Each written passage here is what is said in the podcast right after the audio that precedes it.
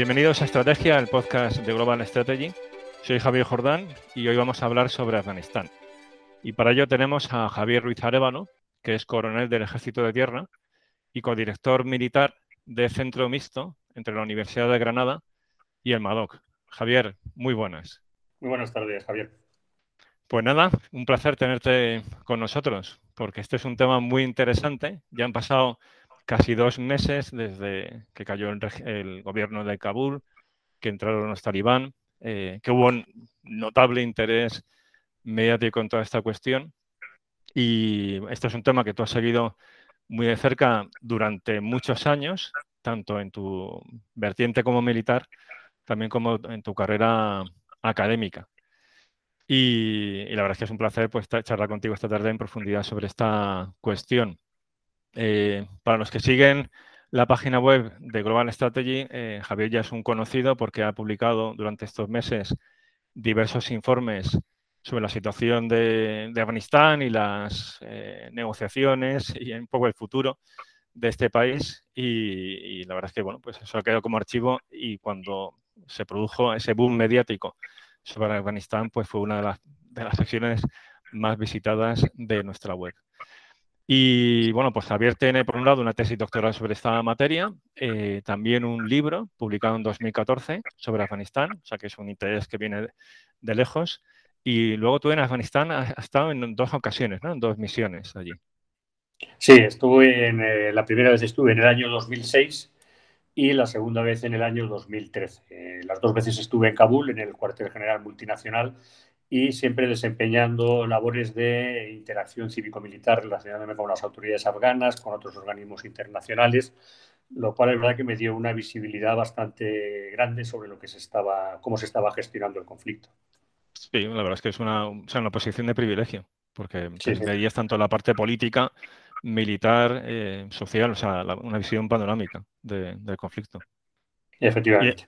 Y, además en dos momentos muy diferentes, ¿no? De, de las circunstancias de ese país. Sí, eh, me tocó estar en, Afganistán en dos momentos que fueron críticos, eh, porque marcaron eh, de alguna manera cambios de tendencia. la primera vez en 2006 pues coincidió el momento en el que ya se, se empezaba a ver que los talibán volvían a constituir una amenaza seria y se iniciaron unas, unas ofensivas bueno, se reforzó el contingente militar internacional y se iniciaron unas ofensivas muy potentes contra ellos. Y en 2013 me tocó vivir la transición en el momento en que se eh, transfirió a las autoridades afganas la responsabilidad de la seguridad, porque se eh, produciría el repliegue del grueso del contingente internacional. Muy, muy interesante.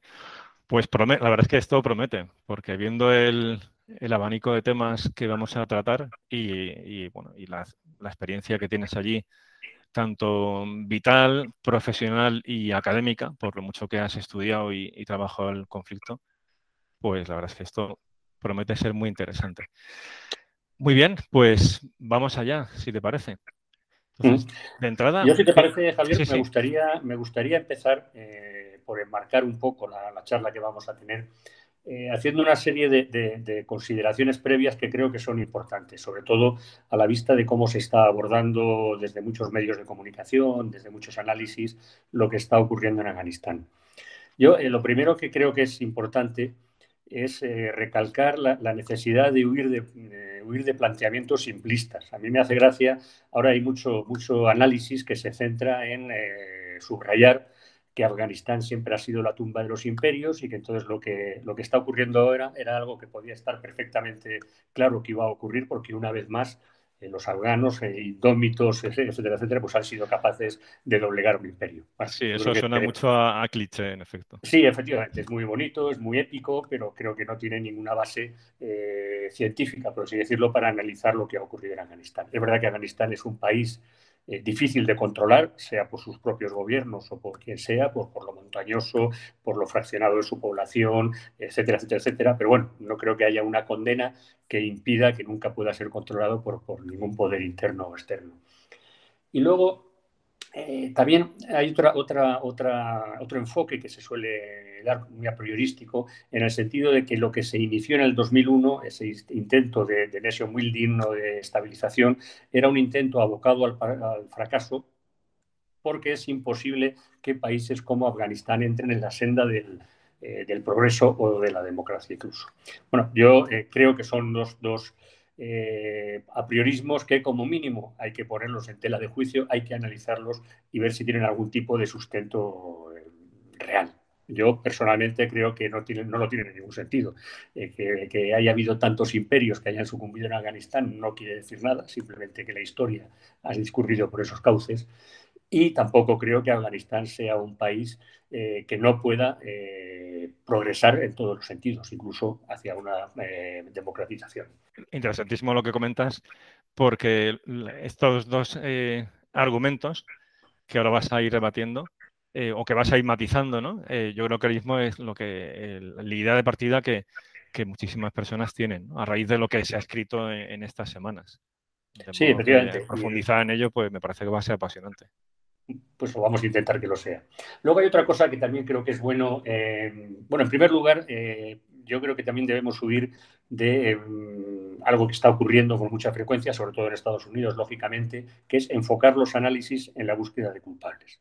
Eh, si uno lee lo que se está publicando fundamentalmente en Estados Unidos, pues eh, parece que es un, eh, bueno, una competición por demostrar quién ha sido el responsable, si ha sido Biden por, por realizar un, un, repliegue demasiado rápido y demasiado descoordinado, si ha sido Trump por llegar a un acuerdo muy desfavorable con los talibanes, si fue Obama en su momento por replegar demasiado pronto eh, ese, incremento de fuerzas que, eh, que, protagonizó en el año 2009, o incluso si fue Bush eh, por iniciar una operación que no tenía ninguna posibilidad de éxito. Bueno, yo creo que nosotros deberíamos intentar evitar ese tipo de, de, planteamientos, porque además olvidan una cosa, y es que Estados Unidos no ha sido el único actor presente en Afganistán. Eh, ese tipo de planteamientos obvian completamente el papel que han jugado las propias autoridades afganas, la propia sociedad afgana, eh, eh, el entorno regional, que ha tenido un papel muy importante, y también otros organismos internacionales o países que han intervenido allí. Con lo cual, yo creo que es absurdo a estas alturas intentar focalizar para buscar un culpable de lo que ha ocurrido, porque son tantos los actores que han intervenido, ha sido un periodo tan largo, han sido tantas las estrategias que se han aplicado eh, pues que no es fácil buscar un culpable. Más bien lo que podemos intentar es identificar decisiones que se han ido tomando a lo largo de todo este tiempo y que han ido eh, dificultando un final exitoso, digamos, de la intervención internacional y del esfuerzo de los propios afganos por, eh, por la estabilidad, que a veces nos olvidamos que ellos también son protagonistas de esta historia. Sí, y además yo creo que esas son las lecciones que, quedan, ¿no? Y que son extrapolables y son interesantes. Sí, ahora mismo hay un, bueno, es, es, muy conocido, ¿no? Que hay una polarización eh, tremenda, eh, tanto en Estados Unidos, también en Europa, eh, lo padecemos y que es muy fácil que esto se convierta un arma arrojadiza. ¿no? Pero bueno, lo que nos interesa ya más como académicos y, en este podcast de alta divulgación es extraer lecciones que, estratégicas, o sea, que luego sean aplicables para casos similares con una orientación práctica ¿no? y, que, de, ello pues podamos aprender. ¿no? Y por tanto, pues esto, esto que comentado me parece que es fundamental. Sí, eh, yo diría una cosa más, fíjate, eh, en todos estos análisis que hemos estado comentando, que he estado comentando, eh, todo se centra en la intervención de, Estados Unidos, como si, insisto, como si fuera el único actor presente o el único actor que ha actuado en, Afganistán durante los últimos 20 años. Y esto me lleva a, una, a un planteamiento que creo que es importante y es definir qué es lo que ha estado ocurriendo en Afganistán en los últimos 20 años, porque según eh, a quien le preguntemos nos dirá que en estos últimos 20 años hemos asistido a la invasión de un país y a un movimiento de resistencia nacional que ha intentado expulsar al invasor, un conflicto internacional. Habrá quien diga que no es sino la continuación de la guerra civil que se vive en Afganistán desde hace pues, prácticamente 40 años, eh, con un realineamiento de bandos, de, eh, de intereses, etcétera, pero básicamente la misma guerra civil que ya se inició en los años 80, finales de los 70 y que incluso es la continuación del, conflicto eh, que ha guiado la historia de Afganistán en el último siglo, que es el conflicto entre las fuerzas modernizadoras, por así decirlo, y las conservadoras. Y lógicamente también hay quien plantea este conflicto como una pura insurgencia, es decir, un gobierno legítimo que tiene que hacer frente a una insurgencia que le ha surgido en su propio territorio y, aunque sea con ayuda internacional, intenta sofocarla. Eh, lógicamente aquí entramos en la guerra de los relatos. Eh, para los talibán, evidentemente, el relato es que eh, ha habido una invasión y ellos son el gobierno legítimo que fue desplazado en su momento y que representa a los afganos que se alzan en armas contra ese invasor para recuperar la independencia. Y en el extremo opuesto tenemos al gobierno eh, afgano cuya, cuyo discurso intenta justificar que ellos son un gobierno legítimo amenazado por una insurgencia a la que tiene que dominar militarmente. Lógicamente, esto no es un tema baladí porque sobre todo internamente, aunque también externamente internamente, eh, que se imponga uno u otro discurso va a tener mucho que decir en cuanto a quién apoyen unos y otros. Y si en gran parte de los afganos o un porcentaje de afganos se han ido decantando a favor de los talibán, es en parte porque han comprado ese discurso nacionalista de una lucha contra un invasor al que hay que expulsar, sea como sea. Todo fenómeno complejo pues eh, admite diversas perspectivas de análisis. Y, en efecto, y luego sí se mete además ya la, eh, la política de por medio, ya en este caso la política pues más local, regional, eh, global, pues la competición de narrativas está servida. Eh, ¿Tú qué perspectiva destacarías? ¿O cuál piensas que es más útil ¿no? para entender en profundidad lo que ha ocurrido en ese país? Se utiliza mucho, muy a menudo, la, la expresión invasión de Afganistán. Eh, bueno, yo creo que si analizamos los hechos eh, tal y como ocurrieron en el año 2001, no se puede hablar de una, invasión. Eh, los talibán fueron derrocados por la Alianza del Norte, básicamente, una serie de milicias apoyados por Estados Unidos, pero a lo que ocurrió en el 2001 yo creo que no se le puede llamar una invasión internacional. También es verdad que el incremento de fuerzas que se ha producido a lo largo del tiempo, hay que pensar que llegó a haber 130.000 militares extranjeros en Afganistán, pues eh, si bien no es una invasión, sí que permite eh, dar la sensación de que, hay una fuerza exterior que está dominando el país, porque efectivamente el protagonismo en la lucha contra los talibán durante muchos años lo han llevado las fuerzas internacionales. Pero bueno, en cualquier caso yo creo que eh, la idea de que es un conflicto internacional derivado de una invasión, a mí no me parece que es acertada. Eh, mm. Tampoco la O sea, que es un conflicto interno donde hubo una intervención internacional, ¿no? Que decantó la balanza hacia, hacia un lado que hasta ese momento era minoritario, la Alianza del Norte. Sí, efectivamente. Sí que es verdad, efectivamente, que la intervención internacional hace que se decante el conflicto a favor de un grupo que era, vamos, en aquel momento casi residual, más que minoritario. Pero bueno. Eh, y que además, si hacemos memoria, porque esto se ha olvidado, eh, justo antes de los atentados del 11S, hay un atentado de Al-Qaeda contra el líder de, la Alianza del Norte para descabezarla. Sí. En previsión de lo que podía ocurrir en las semanas siguientes por parte de Al-Qaeda, que ahí sí que demostró tener una buena estrategia preventiva, ¿no? Por lo que se le puede venir encima. Sí, porque vamos a ver, eh, y esto es una lección que es muy aplicable a lo que está ocurriendo ahora. En aquel momento los talibán eran conscientes de que dominaban la práctica totalidad del país, eh, quitando un pequeño rincón, digamos, en el norte, el Valle del Pansir, donde estaba eh, confinada la Alianza del Norte, pero eran conscientes de que había muchas partes del país en los que no gozaban de la simpatía mayoritaria de la población. Y eh, zonas del país en las que había grupos eh, milicias eh, armadas que en cualquier momento, si veían una situación propicia, como de hecho ocurrió, podían volver a tomar las armas contra los talibán. Digo que es una lección que es interesante porque una primera pregunta que yo me haría ahora mismo es si podemos dar por cerrado el conflicto afgano. Es decir, eh, si esta victoria de los talibán va a ser algo eh, que va a dar estabilidad a Afganistán, aunque sea en una forma que nos pueda gustar más o menos, si podemos pensar que los talibán van a ser capaces de gestionar el país, de gobernarlo eh, durante un tiempo, bueno, a lo largo del tiempo, proporcionando estabilidad. O si, con el paso del tiempo, las fuerzas hostiles que todavía están en Afganistán, que están allí, que tienen armas, no olvidemos que en Afganistán todo el mundo tiene un arma, por así decirlo, y que están muy articulados, porque la sociedad afgana es una sociedad muy articulada, pues a mí me cabe la duda de si, como pasó en su día en el 2001, que los Afganistán, eh, perdón, los talibán desaparecieron durante un par de años y luego reemergieron, si no pudiera ocurrir algo parecido ahora también eh, con la oposición a los talibán. Si con el paso de los meses eh, no volveremos a ver que resurgen núcleos de resistencia armada que se pueden ir articulando y no volveremos a ver que la guerra no se ha, no se ha terminado, sino que simplemente bueno, se han repartido las cartas de nuevo y continúa. ¿Cuál sería así el, los factores principales que, que, podrían impulsar esa oposición efectiva a los talibanes? Ahora mismo, ¿cuáles serían los ejes que podrían vertebrar una resistencia con posibilidades frente a los talibán? Bueno, eh, yo creo que, lo que vaya a ocurrir en ese sentido en el futuro depende fundamentalmente de los propios talibán. Porque hay un factor muy importante en la sociedad afgana que es el cansancio. Eh, la inmensa mayoría de los, de los afganos lo que quieren es eh, paz y tranquilidad, aunque el régimen que haya mm, les pueda gustar más o menos hasta cierto punto. Y luego otro factor que también es importante tener en cuenta es que, como decía, la sociedad afgana es una sociedad muy articulada. En la, sociedad afgana los cambios no se producen porque los individuos eh, adopten posturas políticas determinadas, eh, cambien de bando, por así decirlo, sino porque los grupos sociales, eh, lo que definimos normalmente como tribus, en un momento dado deciden que su interés está en apoyar a uno u a otro. Entonces, la clave está en que los talibán sean capaces, por una parte, de ampliar algo su base social, porque eh, todos los datos de los que disponemos hacen pensar que la base social de los talibán es una base, una base social escasa. O sea, los talibán no han llegado al poder eh, porque gocen del apoyo de la mayoría de los afganos, ni muchísimo menos.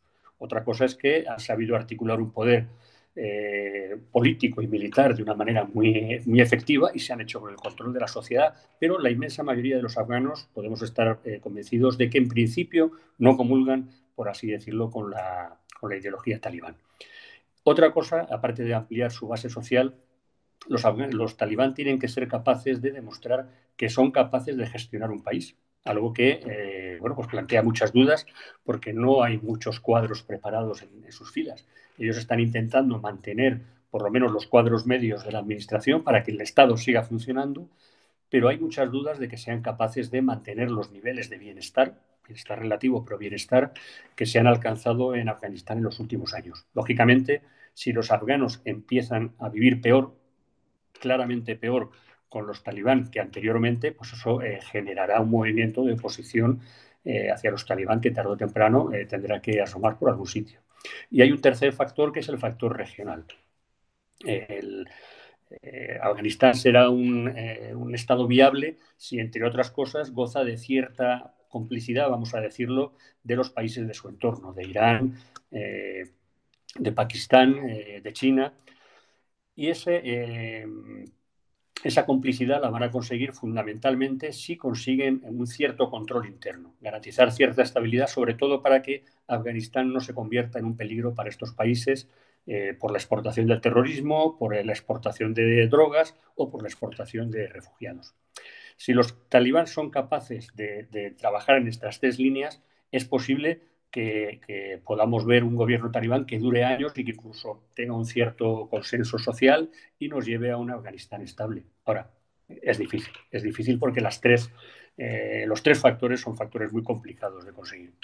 O sea, que esto eh, que podría parecer que, ha terminado, o sea, que, no que ahora mismo no se atisba eh, una posición pues eh, creíble a los talibán así en el corto plazo, eh, es una visión por tanto incompleta. O sea que hay, bastantes incertidumbres, tanto internas como externas, por, lo que en buena medida haga, o deje de hacer el régimen talibán, que pueden incidir sobre el futuro del país. Claro, volviendo al paralelismo con lo, con lo que ocurría en el año 2001. que en cierto sentido la situación actual puede ser parecida en el sentido de que, bueno, el país está a la expectativa, por así decirlo, el país lo que quiere es eh, vivir en paz y, por así decirlo, le va a dar una oportunidad a los que ahora mismo eh, detengan el poder. Precisamente en el 2001, una de las claves del fracaso que hemos vivido en Afganistán en estos últimos 20 años es que en el 2001 eh, no se quiso integrar en el nuevo proceso político a los talibán. los talibán un número importante de líderes talibán, líderes de peso, intentaron en aquel momento unirse al proceso político, eh, participar en, el proceso de Bonn, participar en la redacción de la Constitución, integrarse en el sistema eh, político. Y no se les permitió. No se les permitió porque en aquel momento lo que privaba era eh, desarticular completamente Al-Qaeda y derrotar absolutamente a los talibán. Bueno, hoy nos puede pasar algo parecido. Si los talibán no consiguen de alguna manera integrar a eh, otros grupos políticos, otros grupos étnicos, eh, incluso religiosos, en el sentido de eh, las diferencias entre chiitas y sunitas, si no hacen un esfuerzo por integrar a estos grupos, estos grupos de alguna manera encontrarán unos cauces de expresión que entonces serán desde fuera del sistema, por así decirlo. Pues muy, muy interesante. ¿Alguna consideración previa más que quieras comentar antes de entrar ya un poco a, un análisis en profundidad del país. Pues entramos cuando, cuando quieras. Fantástico. Ha pasado muchas cosas sobre la situación en Afganistán y quizás lo que ahora mismo tenemos más en, la mente es eh, la, retirada tan apresurada y con el enorme valor simbólico que, ha tenido. Entonces, una pregunta es cómo se ha llegado a esta situación. O sea, qué factores a lo largo de estos años, eh, meses, han conducido a este desenlace. Pues sí, yo creo que esa es toda la pregunta que nos hacemos todos. Ahora, eh, a todo pasado, por así decirlo, eh, miramos hacia atrás y decimos, bueno, ¿cómo es posible que haya ocurrido esto? ¿Y cómo es posible eh, que no lo hubiéramos vaticinado? Porque hace menos de un año, todo lo que se publicaba sobre Afganistán se partía de la base de que el final del conflicto solo podía ser posible mediante un acuerdo de paz, porque todos dábamos por sentado que era imposible que militarmente ninguna de las dos partes se impusiera. Bueno, pues lo que ha ocurrido eh, nos ha pillado a todos por sorpresa y nos, yo creo que nos, obliga a hacer un análisis de esas dos cosas, de cómo se ha llegado a esto y por qué no hemos sido capaces de, anticipar eh, que, eso, eh, que eso pudiera ocurrir.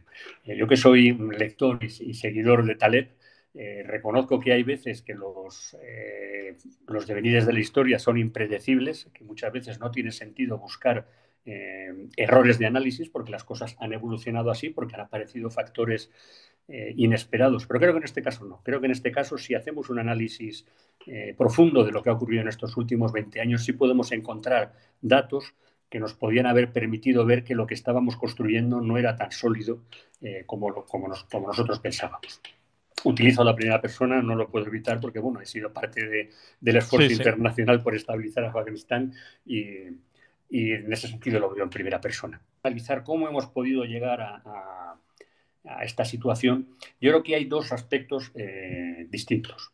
Uno es qué es lo que ha ocurrido en los últimos dos o tres años. Es decir, qué ha pasado desde que se empezó a negociar con los talibán hasta que eh, a mediados de agosto eh, los talibán ocuparon el, el poder en Afganistán porque efectivamente eh, los acontecimientos se han desencadenado a una velocidad eh, absolutamente insospechada.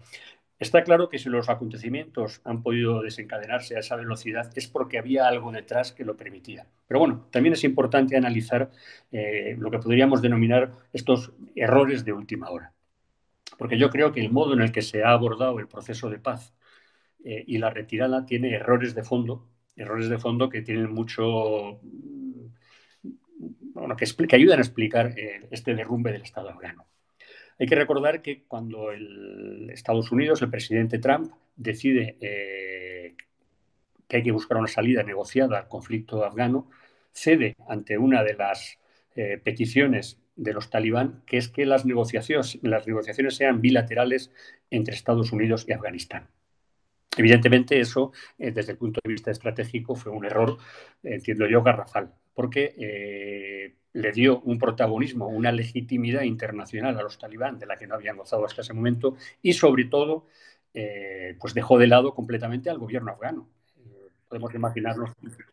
Es que eso en concreto va contra la idea de que eso, de que Afganistán no estaba invadido. O sea, porque si un país se arroga, un, una potencia externa se arroga el derecho de negociar con, con la insurgencia, es que ellos son, los protagonistas principales, o esa es la potencia invasora. Efectivamente, aquel, aquel modo de actuar eh, cargó de argumentos a los talibán y, dejó absolutamente huérfano de argumentos al gobierno afgano, que se vio, bueno, entiendo yo que desde aquel momento el Estado, el Estado afgano, eh, la administración afgana, las fuerzas de defensa afganas, pues eh, empezaron un proceso de desmoralización que no, no, se ha interrumpido hasta, hasta que han perdido el poder. Pero que es lógico, porque eh, se les dejó completamente fuera de juego como un actor completamente irrelevante dando completamente la razón a los talibán en el sentido de que eh, había habido una invasión y ellos lo que estaban negociando es la retirada del invasor.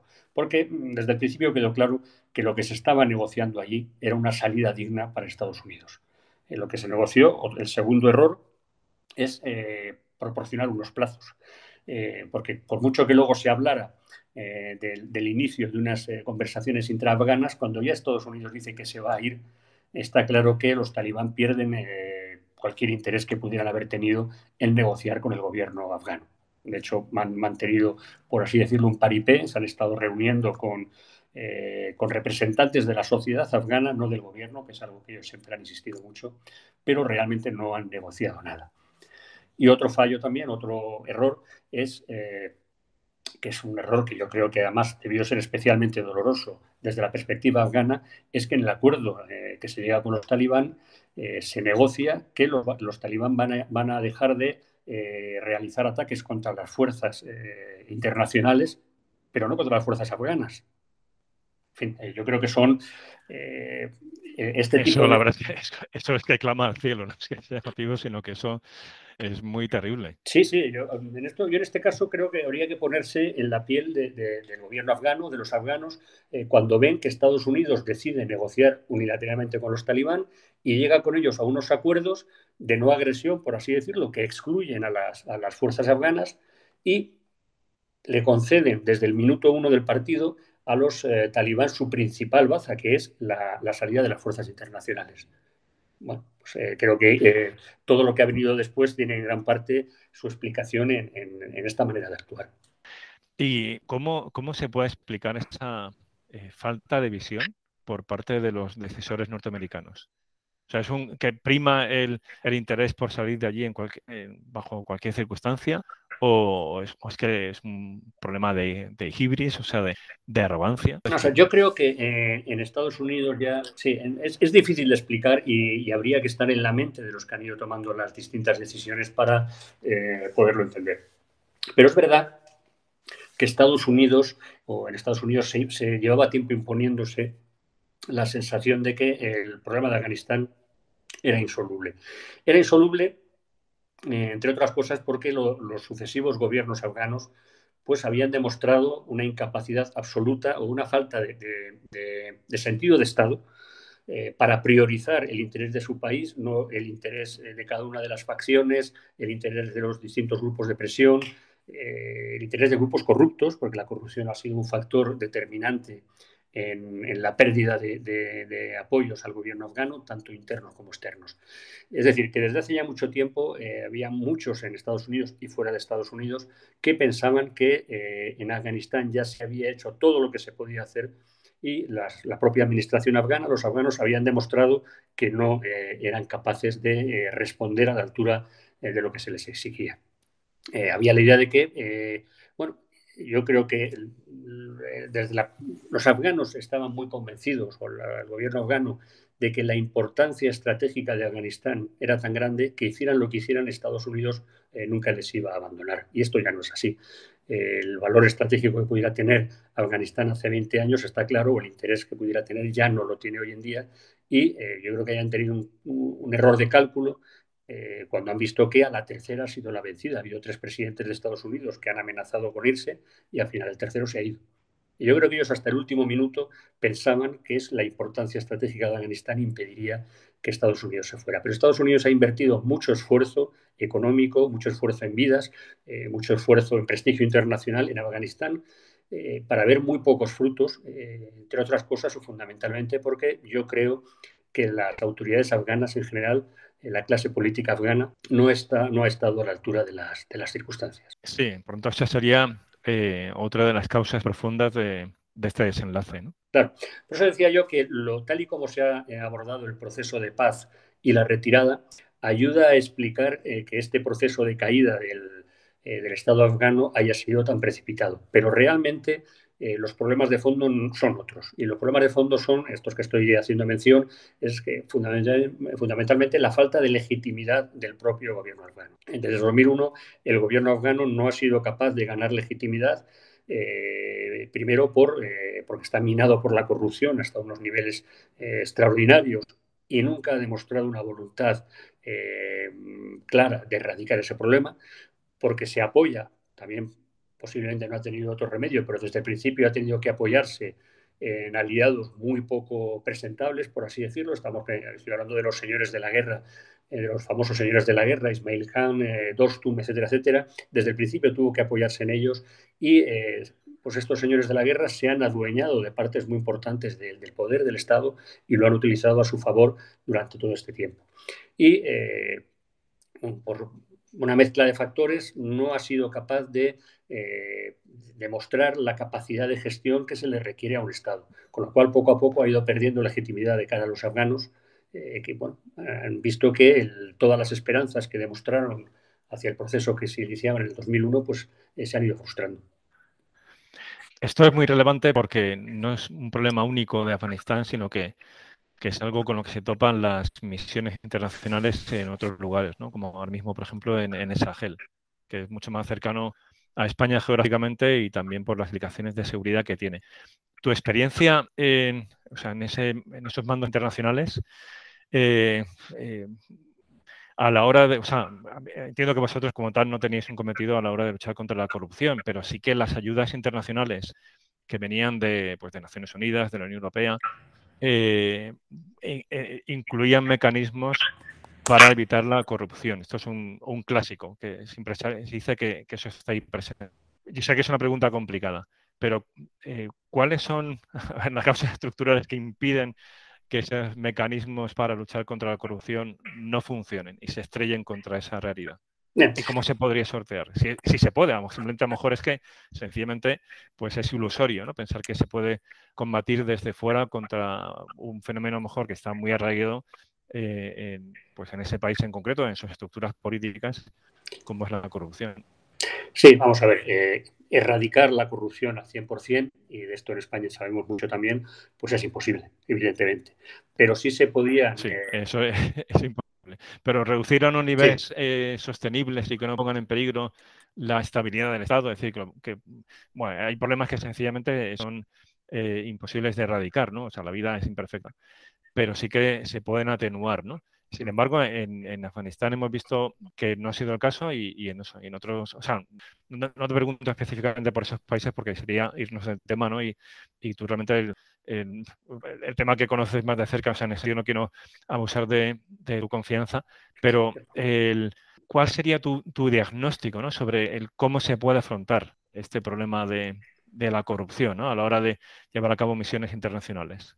Bueno, pues es un problema muy complejo, muy complejo. Y lo que, lo que sí que es verdad que en Afganistán, eh, con el paso de los años, eh, un problema que inicialmente se pensaba que era un problema menor, pues se llegó a la conclusión de que era posiblemente el problema que más estaba minando la legitimidad del gobierno afgano.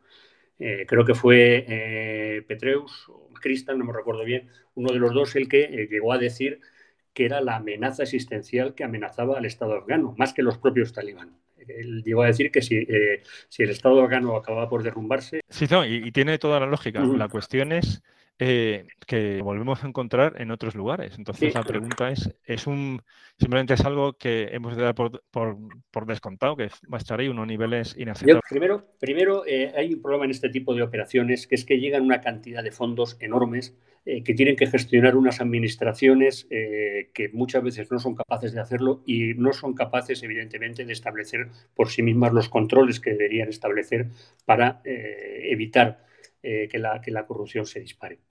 Luego, además, hay otro factor importante. Claro, eh, vamos a pensar en Karzai, por personalizar. Karzai y su entorno político se sienten eh, suficientemente fuertes porque saben que eh, la comunidad internacional, Estados Unidos, ha apostado en ellos, como para pensar que pueden obrar de manera arbitraria en muchos ámbitos y eso no les va a hacer perder el apoyo internacional. Y de hecho así fue. Eh, bueno, pues lo he personalizado en Karzai, pero bueno, eh, durante esos años, esos primeros años en los que no se le daba mucha importancia a la corrupción, se, primaba más el, el apoyar al, eh, al, gobierno seleccionado, por así decirlo, darle todo el apoyo para que pudiera imponer su control sobre el país, etcétera, y mm, ellos jugaron la baza de hacerse imprescindibles. Cuando ya el problema ha alcanzado unos niveles eh, eh, tan grandes como que eh, han copado el Estado, ya es muy difícil luchar contra él, porque cada vez que ya en una segunda fase, a partir de 2009, se intenta que el Estado afgano tome medidas contra la corrupción, y ha tomado medidas, y algo se avanzó, pero siempre tiene la baza de la soberanía, de oponerse a cualquier eh, esfuerzo de, condicionar la ayuda internacional al modo en que se va a gastar, etcétera, etcétera, a la propia soberanía que el país tiene para decidir cómo eh, gasta los, fondos que recibe. Con lo cual es un problema que si no se ataja en las primeras eh, fases, en las fases posteriores es muy difícil. También el, el hecho de que la, la sí, que se, o sea, perdona, o sea, que se acaba creando una especie de, de trampa, ¿no? Es como un chantaje. Sí, sí, sí, o sea, que cortas al principio o te acabarán chantajeando más. Claro, efectivamente. Eh, llega un momento en que eh, eh, adoptar medidas drásticas contra la corrupción desde la, la comunidad internacional puede implicar deslegitimar al propio gobierno al que se está apoyando. Y claro, eso puede generar una, una, desestabilización peligrosa. Bueno, pues esa baza eh, bien jugada por parte de, de, las partes corruptas, digamos, de la administración, ha permitido que no se haya podido afrontar con la debida energía, digamos, este Esa es una lección muy interesante el establecer líneas rojas eh, al comienzo eh, respecto a esta cuestión de la corrupción, para no caer en esa trampa ¿no? de, que el otro se siente indispensable y se aproveche de situación y por tanto pues aproveche todos esos fondos que, llegan para su propio beneficio. Sí, además hay, hay otro factor eh, cuando en el, caso concreto de Afganistán. En el caso concreto de Afganistán, una vez que Estados Unidos ha intervenido y básicamente ha desbaratado Al Qaeda y ha derrocado a los talibán, tenía dos opciones. Una es seguir con una misión eh, antiterrorista, es decir, desentenderse de la reconstrucción de Afganistán y limitarse a garantizar que Al Qaeda no se recuperaba, o eh, abordar un proceso de estabilización de nation building. Al final se decide abordar este proceso, pero a regañadientes, eh, con muy pocos medios económicos, con muy pocos medios militares. Y esto, claro, esto hizo que la ayuda internacional fuera llegando a una administración que realmente no tenía capacidad de, gestionarla eh, eficientemente y no tenía al lado, eh, como pudo ser posteriormente en Kosovo o en Irak, una, un gobierno, por así decirlo, de la, de la ONU que pudiera encauzar inicialmente el modo en que se abordaban los proyectos y se gestionaban las finanzas. Esto hizo que, evidentemente, se creara una política, de, una, una, cultura de, descontrol en el gasto y en la gestión de los recursos eh, que pues, llevó a donde, donde todo su visto que ha llevado, que una gran parte de los recursos que llegaban acabaron incluso en manos de los talibán eh, por vías indirectas. Insisto, una vez que se ha generado esa, esa cultura del gasto descontrolado, de, de, la apropiación de fondos que llegan eh, y que nadie controla, etcétera, etcétera, una vez que se ha creado un Estado que se ha sustentado en esos cimientos, es muy difícil, por el paso de los años, intentar revertir esa situación. Por mucho que posteriormente sí que se han hecho esfuerzos, se estaba avanzando mucho en esa línea, pero revertir esas inercias, digamos, hubiera llevado tiempo, mucho tiempo. Sí, es también muy interesante lo que comentas, ¿no? Y sería otra lección que podríamos extraer. O sea, ese, ese dilema que se da dentro de Estados Unidos sobre la naturaleza de la misión y, el futuro de esa operación y es falta de visión estratégica, unida luego a una sobreextensión estratégica, porque se, se meten de lleno en la guerra de Irak, con lo, con lo que luego todo eso entraña, ¿no? De, una insurgencia en aquel país, una trampa que ellos mismos se crean y, caen en ella, pues eh, lleva a que no haya una, estrategia clara y un apoyo decidido, una, una determinación también firme por reconstruir Afganistán. Claro, yo por eso creo que hay dos, momentos eh, claves en ese sentido en la evolución del conflicto afgano, que son en 2001 y 2006. En 2001 se decide finalmente eh, intervenir en la reconstrucción del país, pero con un perfil muy bajo.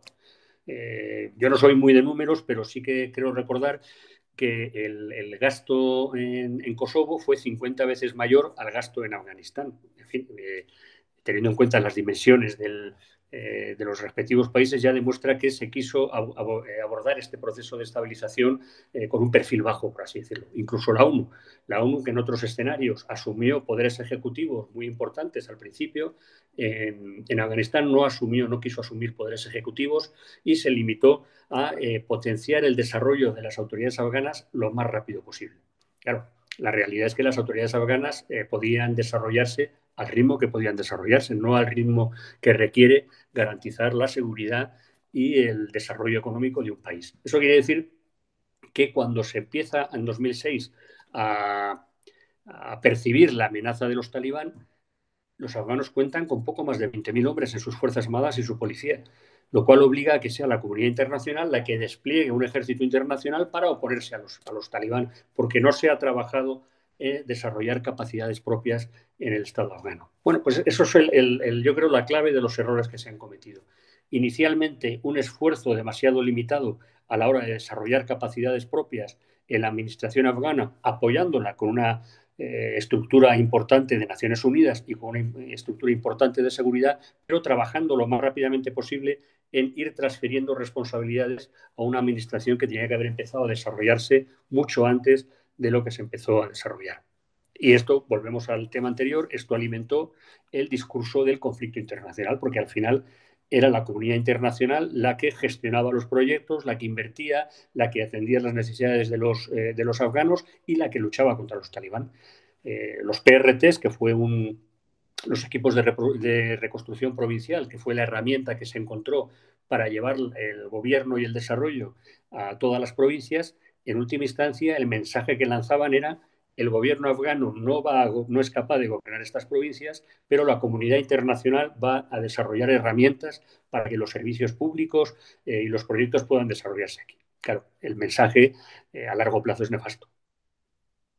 Sí, porque al final lo, que transmitían es que el Estado afgano estaba atrofiado.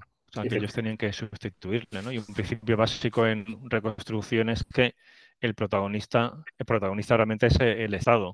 Eh, sobre que el Estado que está en ese país y que lo que se, le da es apoyo, pero realmente es mejor que lo haga él, aunque al principio quizás no lo haga del todo, eh, todo lo bien que se desearía, a que lo haga el actor externo, porque eh, aunque sea quizás más efectivo a corto plazo, a largo plazo está socavando la legitimidad del, auténtico Estado de ese país. Claro, eso tiene dos, a largo plazo tiene dos consecuencias. Efectivamente, pérdida de legitimidad del propio gobierno y que en un momento o en otro, eh, como ocurrió luego en 2014, esa, esa, ayuda internacional se va a retirar y los afganos van a tener que ponerse a, eh, gestionar un país que habían estado gestionando otros por ellos. Eh, yo me acuerdo en 2013 se planteó una situación curiosa cuando se estaba planeando la transferencia de responsabilidades a las autoridades afganas, pues de repente alguien se dio cuenta que en la administración afgana no había nadie que fuera responsable del mantenimiento de las carreteras, por ejemplo. Porque eso es algo que había venido haciendo los distintos equipos de reconstrucción provincial, ISAP, etcétera, y la administración afgana no había sentido la necesidad de dedicar esfuerzos, recursos al mantenimiento de las, de las carreteras. Bueno, pues una, es una capacidad que era absolutamente nada en Afganistán, ¿no? Un tema esencial. Sí, sí, sí. Las comunicaciones. Es solo un ejemplo eh, de, cómo la comunidad internacional fue asumiendo responsabilidades eh, y no se preocupó lo suficiente en irlas transfiriendo, ir responsabilizando de esas responsabilidades a la administración afgana. Claro, en 2014, cuando se produce la retirada de, pues de los PRTs y del grueso de la, de la, no solo de la presencia militar, sino también de la presencia civil internacional, bueno, pues se aprecia una pérdida en gobernabilidad, en gobernanza eh, tremenda a lo largo del país, porque las autoridades que quedan a cargo de las eh, de las provincias, de los distritos, pues no tienen la experiencia ni el hábito de atender a las necesidades que tienen que atender. Pues con esto yo creo que ya han salido unas cuantas causas profundas ¿no? de, del por qué se, ha llegado a esta situación en Afganistán y, hemos visto esa caída tan aparentemente repentina, ¿no? pero que en el fondo se estaba larvando poco a poco del gobierno afgano. Eh, eh, si te parece, podríamos pasar ya un poco a, la historia, ¿no? Una cronología del conflicto. Eh, evidentemente, esto eh, podríamos estar hablando ahí horas y horas. Pero bueno, yo creo, yo creo que sí que es necesaria eh, al menos una visión de conjunto, ¿no? Y tú que tienes trabajado el tema, seguro que eres capaz de hacer Sí, porque efectivamente, perdona que te, interrumpa, pero es que a veces pierdo, pierdo el sonido. es porque pierdo el sonido. Sí, eh, yo, creo, eh, yo creo que lo, realmente interesante es de estos 20 años no hacer una, secuencia histórica, sino eh, identificar los, momentos en los que se toman decisiones que han sido pues, trascendentes en cuanto a la evolución del, conflicto. Hablábamos, por ejemplo, en 2001 la decisión de no incorporar a los talibán al proceso político. Posiblemente no se hubiera podido incorporar a todos, pero si se hubiera eh, incorporado a una parte importante de ellos, es posible que la evolución posterior eh, hubiera sido muy distinta. Eso yo creo que es eh, un reconocimiento unánime hoy en día que aquello en su momento fue un error. También hay que entender en qué contexto se produce eh, la, intervención en Afganistán, eh, inmediatamente después de, las, de los atentados de las Torres Gemelas. En fin, evidentemente tampoco podemos quizá en ese, en ese entorno, en ese momento, eh, pedirle a Estados Unidos que hubiera tenido una visión un poco más magnánima, por así decirlo, hacia los talibán. Pero en cualquier caso, el excluirlos del proceso político, pues eh, supuso excluir a una parte más o menos importante de la sociedad afgana, porque los talibán son, entre otras cosas, un movimiento político, algo que eh, a veces tendemos a, olvidar y que tienen el apoyo de una parte de la población más o menos numeroso haberlos excluido, eh, efectivamente, pues fue un, error. El segundo error, entiendo yo, que fue eh, esa especie de intervención low cost. El no, eh, hay una cosa que los que estudian las intervenciones internacionales sí que parece que se repite siempre, y es que el, el euro que gastas el primer año vale mucho más que el euro que gastas el segundo o el tercero o el cuarto. Es decir, eh, cuando hay que intervenir es en los momentos inmediatamente eh, posteriores al conflicto, que es cuando hay que, eh, sobre todo, hacer sentir a la población que hay un cambio real en sus vidas, que, están, el proceso que se está iniciando es un proceso que les beneficia, que empiecen a haber desarrollo social, que empiecen a haber unas estructuras políticas que se desarrollan. Esa inversión inicial no se hizo. Con lo cual, que es como un efecto positivo de bola de nieve. ir generando confianza en el Estado y que ya esté, eh, empieza, a tener... Fíjate, hay un dato que a mí me, eh, insisto, yo no soy, eh, los números no me, no me, llega un momento que se me, me, pierdo las magnitudes, pero hay un dato que a mí me, me ha hecho reflexionar mucho. En los años 2011-2012, el gasto de Estados Unidos en Afganistán equivalía al 150% del presupuesto federal para educación. Bueno, pues yo estoy eh, convencido de que una cantidad muchísimo menor invertida en 2001 hubiera tenido un resultado efectivo muchísimo mayor. De la misma manera que los 130.000 hombres que se desplegaron en 2009, eh, la mitad de ellos en 2001 hubieran tenido también un efecto muchísimo mayor a la hora de, eh, de estabilizar el país. Con lo cual, la lección aprendida es que los acuerdos eh, tienen que ser lo más inclusivos posible y el, esfuerzo más grande a la hora de, abordar operaciones de, estabilización hay que hacerlo en las fases iniciales. En las fases iniciales en los, es en los que hay que hacer un esfuerzo por hacer sentir eh, que el cambio es un cambio positivo y que es un cambio sobre unos cimientos eh, firmes. Y una pregunta sobre esas, sobre esas lecciones.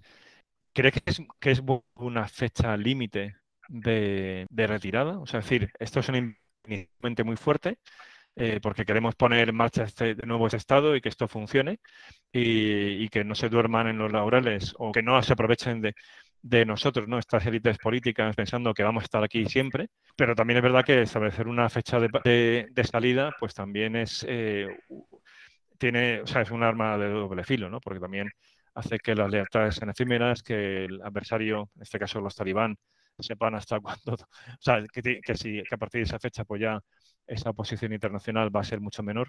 O sea, por tu experiencia, ¿qué, qué piensas al respecto? ¿Es bueno jugar con, con fechas o, o, simplemente pues es ir poco a poco viendo el progreso y a partir de ahí ir calibrando? No, no, puedo decir que me alegro que me hagas esta pregunta porque es una pregunta eh, muy difícil de contestar, porque efectivamente eh, en Afganistán en concreto se ha demostrado que la, el, eh, los gobiernos han jugado con eh, la idea de que Estados Unidos no se iba a ir nunca y con lo cual no han sentido un interés particular por desarrollar eh, capacidades propias, etcétera, etcétera. con lo cual, pero claro, también es verdad que poner una fecha límite tiene los efectos negativos que tú has señalado y que en el caso de una insurgencia tiene el peligro de que la insurgencia pueda de alguna manera agazaparse esperando simplemente un momento que puede considerar que es más que va a ser más favorable. Yo en Afganistán, eh, valorando los pros y los contras, eh, diría eh, que sí que había que haber puesto una, fecha límite condicionada a lo que hablaba al principio, haciendo un esfuerzo inicial muy grande y haber puesto una fecha límite a, ese esfuerzo, o por lo menos al esfuerzo importante, por así decirlo. El esfuerzo económico se puede mantener, un esfuerzo militar en adiestramiento, asesoramiento se puede mantener, pero hay que marcar un hito en el que se diga a partir de este momento la responsabilidad del gobierno y de la seguridad pasan a ser eh, de las autoridades eh, propias del país, en este caso de Afganistán. Creo que en este caso se debería haber hecho. porque no haberlo hecho, lo único a lo que ha conducido es a alargar enormemente el conflicto y al final ha habido que hacerlo. Ha habido que hacerlo porque la sensación que había en Estados Unidos, yo creo que acertada, es que eh, de no hacerlo así, el conflicto, o sea, la intervención internacional se hubiera prolongado por décadas sin que se tuvieran por qué producir cambios significativos en la situación. Mm, quizás también facilita el llegar a acuerdos eh, dentro del propio país que asume la misión. O sea, una, o sea, que como política de Estado quizás también es más viable tanto en la comunicación hacia la propia opinión pública como a la hora de, pactar con, con, otros partidos que a lo mejor eh, en las próximas elecciones van a estar en el gobierno, llegar a un acuerdo de Estado sobre, bueno, vamos a esta misión y hasta tal tiempo y por tanto si nos vamos en eh, una vez establecida esa, o sea, llegada esa fecha y, a lo mejor no se han alcanzado los resultados, no es necesariamente una derrota, nosotros hemos puesto nuestra parte, pero a lo mejor, pues esto, por las razones que sea, y, quizás aquí también hay bastante responsabilidad eh, por parte del, del régimen al que se apoya, nos vamos, pero nosotros hemos cumplido lo que, lo que habíamos establecido. Claro, yo creo que es que ese, mensaje es importante. Es decir, yo me voy a ir, en, vamos a poner un cinco años, seis años, y en ese tiempo me comprometo a, efectivamente, a apoyar el desarrollo de instituciones, etcétera, pero eh, dejando claro que eh, eh, son los, propios afganos, en este caso, los que tienen que ser capaces de, asumir el testigo. El problema de Afganistán también es que eh, se, ha tenido mucho miedo desde el principio al fraccionamiento, al fraccionamiento étnico, al fraccionamiento político. Entonces se ha eh, insistido mucho en, eh, obviando a los talibán, a los que se excluyó desde un principio, a que todas las administraciones fueran muy inclusivas, en el sentido de que estuvieran presentes todos los representantes de los distintos grupos. Eso que en principio es bueno, a lo que ha conducido también es que se haya entendido el poder como un reparto de cuotas. al final, el, eh, los ministerios, los, gobernadores, eh, los, altos cargos del ejército, etcétera, etcétera, se distribuían eh, por, cuotas de poder, digamos, entre las distintas facciones. Tanto es así, vamos a ver, las dos últimas elecciones presidenciales, al final se llegó a un acuerdo para que acabaran gobernando el que ganó las elecciones y el que quedó segundo. Bueno, pues a lo mejor hubiera el, crear un sistema político en el que haya una idea de alternancia podría haber sido positivo en ese sentido de, eh, ayudar a, generar unas dinámicas políticas de responsabilizarse, de rendir cuentas, etcétera, etcétera. Cuando son todos los que están metidos en el poder y se lo reparten, bueno, pues parece que no hay necesidad de, demostrar eficacia, de rendir cuentas, porque al final es todo el, bloque el que está ahí metido y no puede eh, y no tiene sustituto.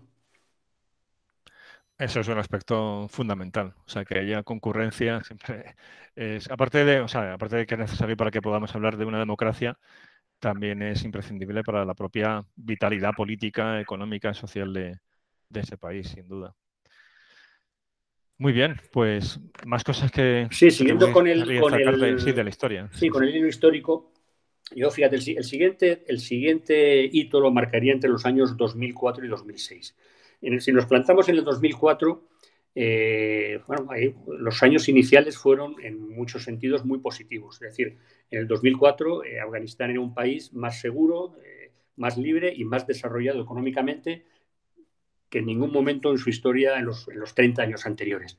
Pero ya se habían ido poniendo de manifiesto las debilidades del sistema, la corrupción, la incapacidad del gobierno y la ausencia de una cara afgana, por así decirlo, eh, pues a la hora de afrontar proyectos o de, resolver los problemas de los, eh, de los afganos. Y además, eh, un muy escaso desarrollo de las fuerzas de defensa y seguridad afganas.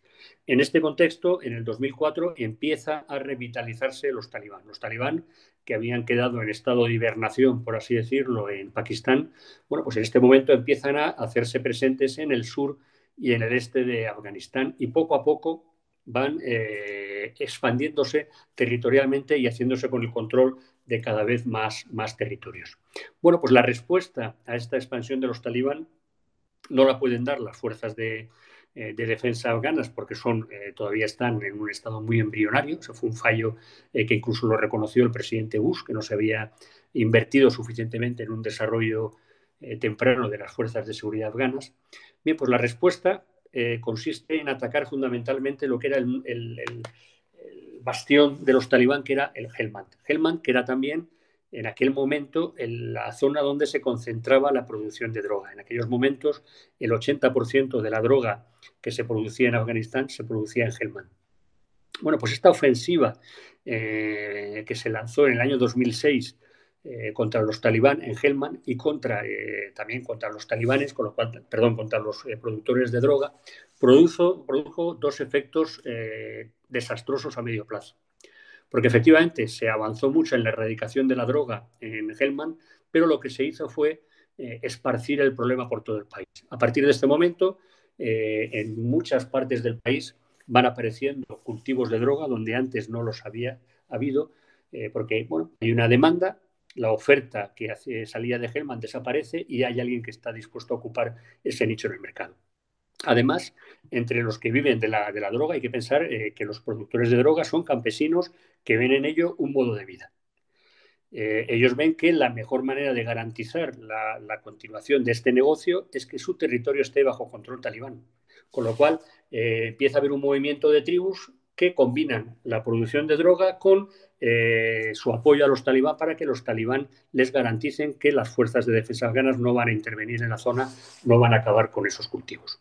Y lo mismo ocurre con la insurgencia. Eh, atacar a Helman fue, por así decirlo, como meter la mano en el avispero. A partir de ese momento las avispas se esparcieron por todo el país y una victoria táctica, porque Helman fue una victoria táctica en términos de, eh, supresión de la amenaza talibán y de reducción de la producción de drogas, se, eh, convirtió en, eh, en, un desastre estratégico porque lo que hizo fue esparcir el problema por todo el país y de alguna manera crear una alianza entre las, entre las tribus que, querían cultivar droga y los talibán para protegerse del gobierno y poder continuar con este negocio.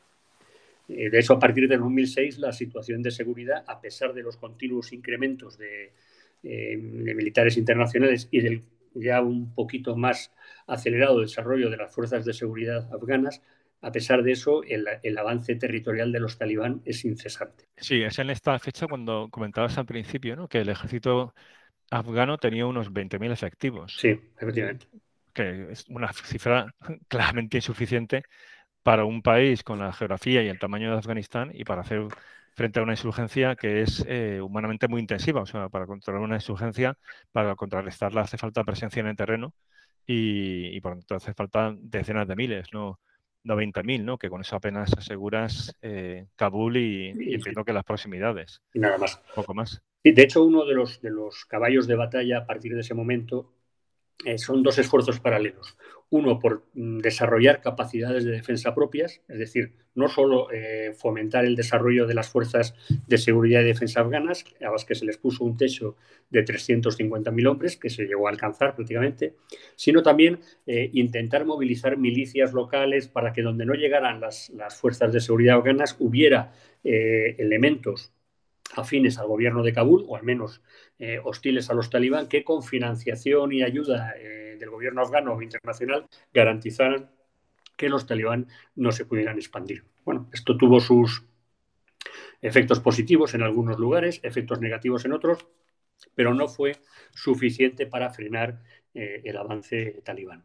De hecho, en 2009, al final se llega a la conclusión de que es necesario, por así decir, un golpe de timón es cuando se decide, bajo la administración del presidente Obama, el nuevo impulso, eh, que consiste en un incremento eh, exponencial de la presencia militar internacional y de la presencia civil. Eh, en aquella época se despliegan muchísimos civiles para intentar hacer llegar a la administración afgana a todas los, las provincias y distritos. Y bueno, lo que se intenta es frenar el avance de los talibán, eh, evitar que sigan expandiéndose, eh, desarrollar las fuerzas afganas y la administración afgana de tal manera que en un plazo de dos o tres años eh, la propia administración afgana tenga enfrente una insurgencia que sea capaz de controlar con sus propios medios. Aquí sí que se puso una fecha. Inicialmente este nuevo impulso iba a acabar en 2012, luego se fue prorrogando y llegó hasta 2015, pero bueno, la idea era frenar el avance talibán desarrollar capacidades propias en la administración afgana, de tal manera que en dos años eh, se hubiera infringido un castigo importante a la insurgencia, de tal manera que la combinación de los dos factores la hiciera eh, controlable por el gobierno afgano. Bueno, así se hizo y en 2015 se eh, replegó todo este impulso que se había generado en 2009 y se transfirió la responsabilidad de la seguridad y del gobierno a los propios afganos, dejando una presencia militar mínima con misiones fundamentalmente de asesoramiento y, adiestramiento. Y la pregunta entonces es, ¿y qué ocurre a continuación? O sea, eh, de entrada, por lo que comentas, el, eh, Estados Unidos y los aliados asumen ese rol de generar un entorno de seguridad y en paralelo van construyendo las estructuras de seguridad propias afganas y ahora ya dejan ahí esa, pues, eh, ese aparato de seguridad. La pregunta es, ¿funcionó o, o no? Pues yo diría que funcionó razonablemente bien en el campo de la seguridad. Es decir, a partir de 2015, con eh, apoyo logístico, apoyo aéreo y apoyo de inteligencia, fundamentalmente de Estados Unidos, eh, las fuerzas afganas fueron capaces de imponerse militarmente a los talibán eh, prácticamente en todos los combates que, que se produjeron a partir de ese momento. Pero donde fue el tiempo fue insuficiente, absolutamente fue en el campo de la gobernanza. Ahí el tiempo necesario es mayor, de tal manera que en 2015, cuando se retiran todos esos eh, asesores, colaboradores, etcétera, técnicos que estuvieron apoyando la administración afgana, la realidad es que en grandes partes del país el gobierno de afgano se vuelve, se vuelve completamente inexistente. Y eso es lo que van aprovechando los talibán para expandirse. A partir de 2015 los talibán no se expanden mediante la fuerza militar. Es algo que saben, son conscientes de que no tienen capacidad para vencer militarmente al ejército afgano apoyado por Estados Unidos, pero sí saben que pueden irse expandiendo, eh, llegando a acuerdos más o menos forzados mediante amenazas, mediante eh, promesas, etcétera, con las distintas comunidades eh, a las que van ganando para su causa. Además, esta expansión es importante. Mm, en la mayoría de los, bueno, los talibán sí que establecen un gobierno paralelo y hay zonas del país eh, que están bajo su, control, eh, su absoluto control. Pero hay unas zonas mucho más amplias en las que ellos no tienen inconveniente en que los gobernadores sigan en sus puestos, eh, las escuelas y los hospitales sigan funcionando dependiendo de los respectivos ministerios, y ellos lo que hacen es llegar a acuerdos con esas autoridades, de tal manera que nominalmente es el gobierno de Kabul quien controla la zona, pero ellos imponen unas condiciones, por ejemplo, en cuanto a los currículum de las, eh, que se imparten en las escuelas o en cuanto a las decisiones que, se toma, que toma el gobernador en cuanto a seguridad. Es decir, sin enfrentarse militarmente a las fuerzas eh, del gobierno, los talibán son capaces de poco a poco ir expandiendo su control eh, por todo el país, de tal manera que el gobierno de Kabul cada vez más eh, va quedándose limitado al control de las capitales provinciales de las ciudades más importantes. Sí, y te, quería preguntar sobre, ya ha salido, ¿no? En parte eh, anteriormente, pero sobre las causas de ese fracaso de la, de la gobernabilidad. O están por un lado el factor de, la corrupción que, que, corroe ¿no? la, la confianza eh, de la ciudadanía en las instituciones, la propia firmeza de esas instituciones. El factor étnico piensas que también es un factor relevante, por lo que antes comentaba de ese reparto de poder en, cuotas? y, si es así, o sea, ¿qué otros factores eh, crees que son eh, importantes ¿no? para entender el, por qué se fracasa y, qué lecciones se pueden extraer para otros casos semejantes? No, bueno, pues estar prevenidos ¿no? de que esos problemas se pueden presentar. Sí, bueno, en primer lugar, el factor eh, étnico es un factor al que se le tendió a dar mucha importancia y que yo creo que tiene una importancia relativa. Es, bueno, sí, es un aspecto importante en las dinámicas políticas de Afganistán, pero no creo que en absoluto sea un factor determinante. Eh, sí, bueno, o sea, en sí misma la, diversidad étnica, digamos que es parte ¿no? de, del paisaje en la mayor parte de los, de los países del mundo. O sea, muy pocos países son homogéneos étnicamente. La cuestión es luego es cómo se gestiona esa diversidad Claro, eh, que es una, diversidad eh, a la que los afganos están acostumbrados. Eh, ha habido momentos en su historia en los que ha habido brotes de tensión entre unas etnias y otras. es verdad que sí que hay ciertas rivalidades entre em, pues los pastunes y los tayikos fundamentalmente en cuanto a la dominancia y los azaras siempre han sido una minoría pues perseguida por el resto de los, de los grupos étnicos, pero no es una dinámica que haya sido fundamental en lo que ha ocurrido en Afganistán en los últimos años. Los grupos de poder pueden tener un componente étnico, pero fundamentalmente porque están arraigados en determinadas eh, zonas del país, porque eh, aglutinan tribus que sí que son homogéneas.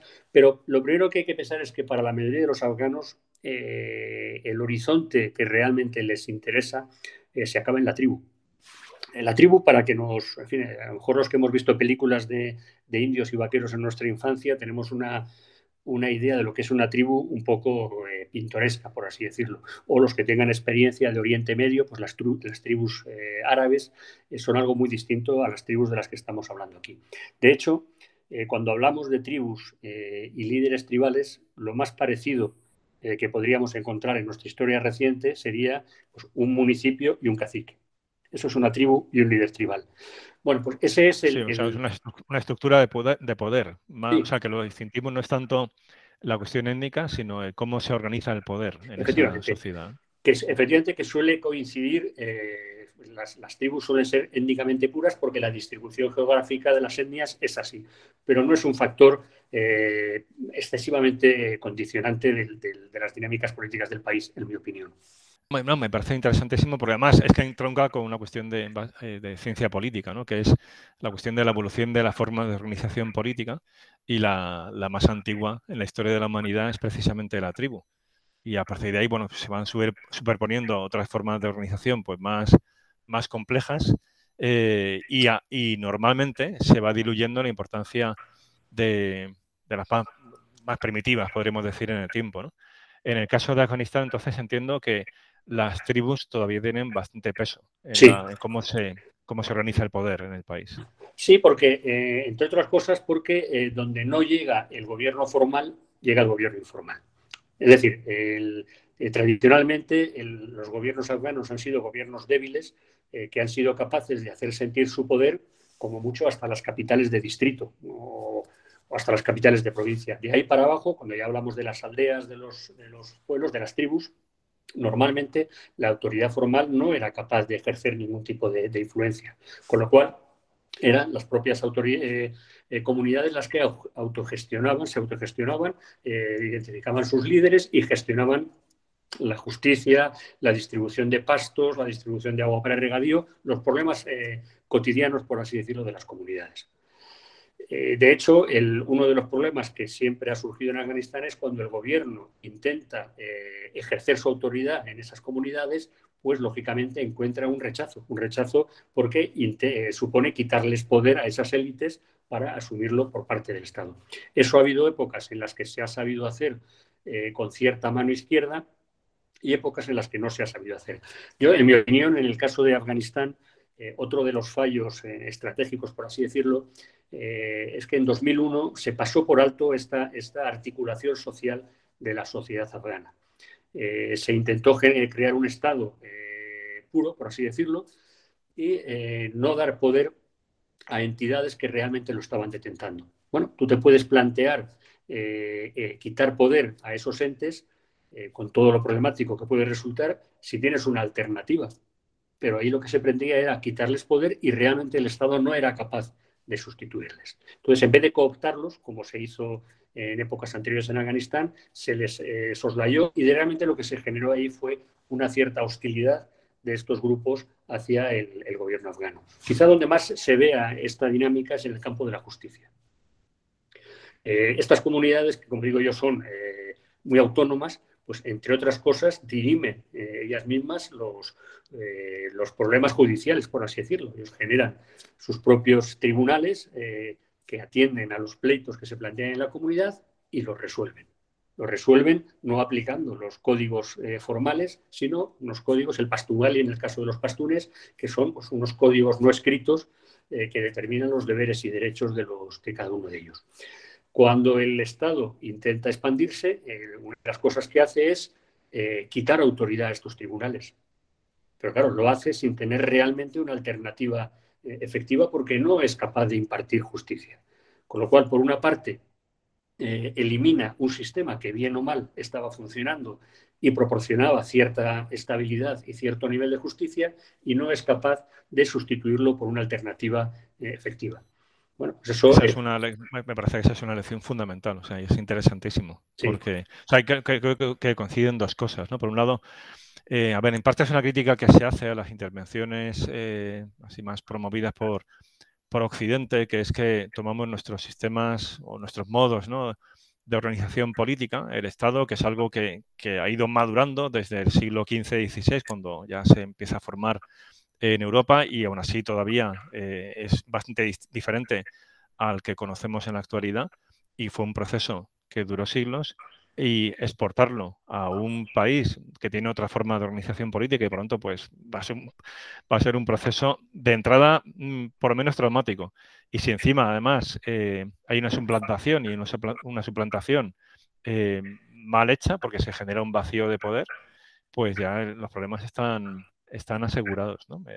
Me, da la impresión. Sí, sí. Y luego también creo que es clave por lo que comentas, ¿no? De que eh, al generarse ese vacío de poder, se, provoca además un rechazo hacia la autoridad central que está socavando las estructuras eh, pues más tradicionales y que, funcionaban por algo que, es más bien caótico y que eso genera siempre inseguridad y por tanto eh, desafección respecto a esa autoridad de, Kabul.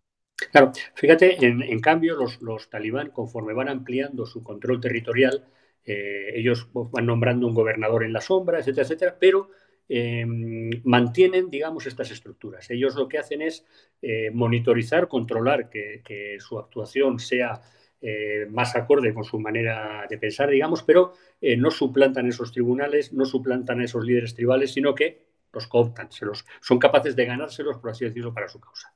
Eso es algo que no se hizo inicialmente en la intervención que se inició en 2001 y que sobre todo, por ejemplo, en el ámbito de la justicia ha quedado ya claro que ha sido un error. De hecho, a partir de 2009 o 10 ya sí que se intenta integrar esos sistemas de justicia informales en el sistema formal. Es decir, no luches contra algo que no, eh, eh, para lo que no tienes alternativa, sino intenta poco a poco eh, modificarlo, elimina las el, tipo de resoluciones que sean más contrarias a los principios del ordenamiento jurídico, intenta eh, que las resoluciones queden de alguna manera codificadas para proporcionar eh, seguridad jurídica, pero no intentes eliminar algo que está funcionando y para lo cual no tienes un, sustituto. esto en los últimos años sí que se ha cambiado eh, de orientación y lo que se ha trabajado mucho es en integrar esos sistemas informales en el sistema formal pero una vez más eh, posiblemente se empezará ya demasiado tarde. Interesante. Mm. Vamos a ver, seguimos, eh, si te parece entonces, con el, con el desarrollo histórico. Sí, estábamos ya en, 2015, eh, que efectivamente a partir de ese momento los afganos tienen que valerse por sí mismos, por así decirlo, con ayuda financiera internacional y con una presencia militar limitada. Y eso, como decía, fue suficiente para, eh, para mantener a raya a los talibán hasta cierto punto, pero no eh, militarmente, pero no para evitar su expansión territorial por la falta de eh, capacidad del gobierno afgano para gobernar el, territorio. Hay un, en 2015 se produce un, hecho que yo creo que es muy ilustrativo de lo que estaba pasando en, Afganistán, que es la, toma de, Kunduz. En 2000, Kunduz es una de las ciudades más importantes del país, está en el norte de Afganistán, no es una zona de las tradicionalmente más favorables para los talibán, pero los talibán habían ido consiguiendo poco a poco hacerse con el control de toda la zona rural, de todo el entorno de la ciudad de Kunduz. Hasta tal punto que eh, deciden, una de las pocas veces que deciden lanzar una ofensiva para tomar una capital provincial. Pues bueno, con unos pocos cientos de hombres, los talibán lograron conquistar Kunduz donde había eh, pues, miles de soldados y policías afganos que fundamentalmente eh, lo que hicieron fue replegarse al aeropuerto donde estaba eh, la base principal del ejército afgano y de Estados Unidos y abandonaron la ciudad. Eso ya debía ser una llamada de atención, ¿no? lo que pasa es que todos nos quedamos muy tranquilos, por así decirlo, porque efectivamente la toma de Kunduz duró mm, dos o tres días, porque inmediatamente las fuerzas de operaciones especiales afganas eh, eh, desplegaron en el aeropuerto de Kunduz y desde allí eh, recuperaron la ciudad en, cuestión de horas. Pero, claro, ese, éxito tan, tan, fulgurante, digamos, de las fuerzas de operaciones especiales, etcétera, yo creo que nos hizo perder de vista que este, este acontecimiento había puesto de manifiesto debilidades muy graves en, la situación de Afganistán. Primero, que las ciudades se estaban convirtiendo cada vez más en islas, islas bajo control gubernamental, rodeadas de un entorno cada vez más eh, controlado por los, eh, por los talibán. Y otro aspecto que también es importante, bueno, la debilidad de las fuerzas afganas, por qué no combatieron, por qué no eh, abandonaron las armas, por qué en muchos casos se las entregaron a los talibán. Bueno, pues por qué incluso se han constatado casos en los que facilitaron información a los talibán de dónde estaban sus posiciones, de cuál era su, eh, su situación, bueno, pues eso demuestra ya una, falta clara de voluntad de combatir en, la, en, gran parte de las fuerzas afganas. Y lo que demostró también es una dependencia excesiva en las fuerzas de operaciones especiales. Las Fuerzas eh, Armadas y la Policía afgana sumaban en aquel momento unos 350.000 hombres, en realidad serían unos 300.000, el resto es lo que, lo que se ha venido a llamar eh, soldados fantasma, es decir, gente que se pone en las listas para eh, hacerse con su sueldo, pero que no existe. De esos 300.000 hombres, unos 100.000 formaban parte de las fuerzas del ejército y 200.000 de la policía. Bueno, la policía, como corresponde a una fuerza policial, está completamente esparcida por el país y además es una eh, fuerza muy poco que da muy poca confianza por su nivel de corrupción, su escasa formación y su dispersión. Pero es que de esos 100.000 hombres que formaban el ejército, realmente el el esfuerzo descansaba en las unidades de operaciones especiales que se desplazaban allí donde eran necesarias para eh, bueno, pues evitar que se derrumbaran las fuerzas regulares, por así decirlo, que es lo que pasó en Conduz. Se vio allí a las fuerzas... auténticas eh, fuerzas de operaciones especiales o más bien una fuerza de choque? Bueno, se llaman operaciones especiales y efectivamente son más bien unas fuerzas de choque. Nosotros en nuestro contexto lo llamaríamos una fuerza de intervención rápida. Pero sí, no son fuerzas eh, eh, de operaciones especiales en el sentido convencional, aunque ese es el nombre que reciben. Bueno, el caso es que, eh, bien, esas fuerzas desplegaron en Kunduz, recuperaron Kunduz, pero a nadie se le ocurrió preguntar qué es lo que pasa si atacan tres ciudades a la vez. Porque esas fuerzas estaban sometidas a un estrés enorme porque estaban continuamente desplazándose a todo el país para apagar incendios, por así decirlo. Claro, eh, en el momento en que los talibán empiezan a, lanzar ataques coordinados y simultáneos, eh, pues desbordan completamente la capacidad de estas fuerzas de operaciones especiales, que es en las que descansaba realmente eh, el poder militar del gobierno afgano. ¿Los talibán tenían algún tipo de asesoramiento militar externo o simplemente ellos, por ya experiencia de guerra, pues llegan a conclusiones que decir que son de sentido común, pero que bueno, se ven potenciadas por, su experiencia, ¿no? Pero, o, realmente había algún tipo de asesoramiento de algún otro país, es decir, por ejemplo, de Pakistán. evidentemente, eh, todos los indicios apuntan a que eh, Pakistán ha prestado asesoramiento militar eh, a los talibán siempre. Ahora bien, voy a contar una anécdota y, después voy a profundizar un poco en este tema.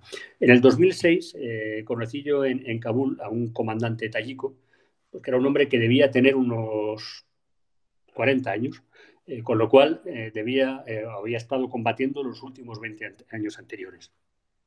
Y ya con cierta confianza con él me hizo gracia, un día me hizo una, hablando de, de la misión que estábamos haciendo, de la preparación de las fuerzas afganas que, eh, que estábamos llevando a cabo, además, pues un día me preguntó, me miró a los ojos como, como miran ellos, eh, que hay que eh, conocer a los afganos para ver esa capacidad que tienen para taladrarte con la mirada de vez en cuando.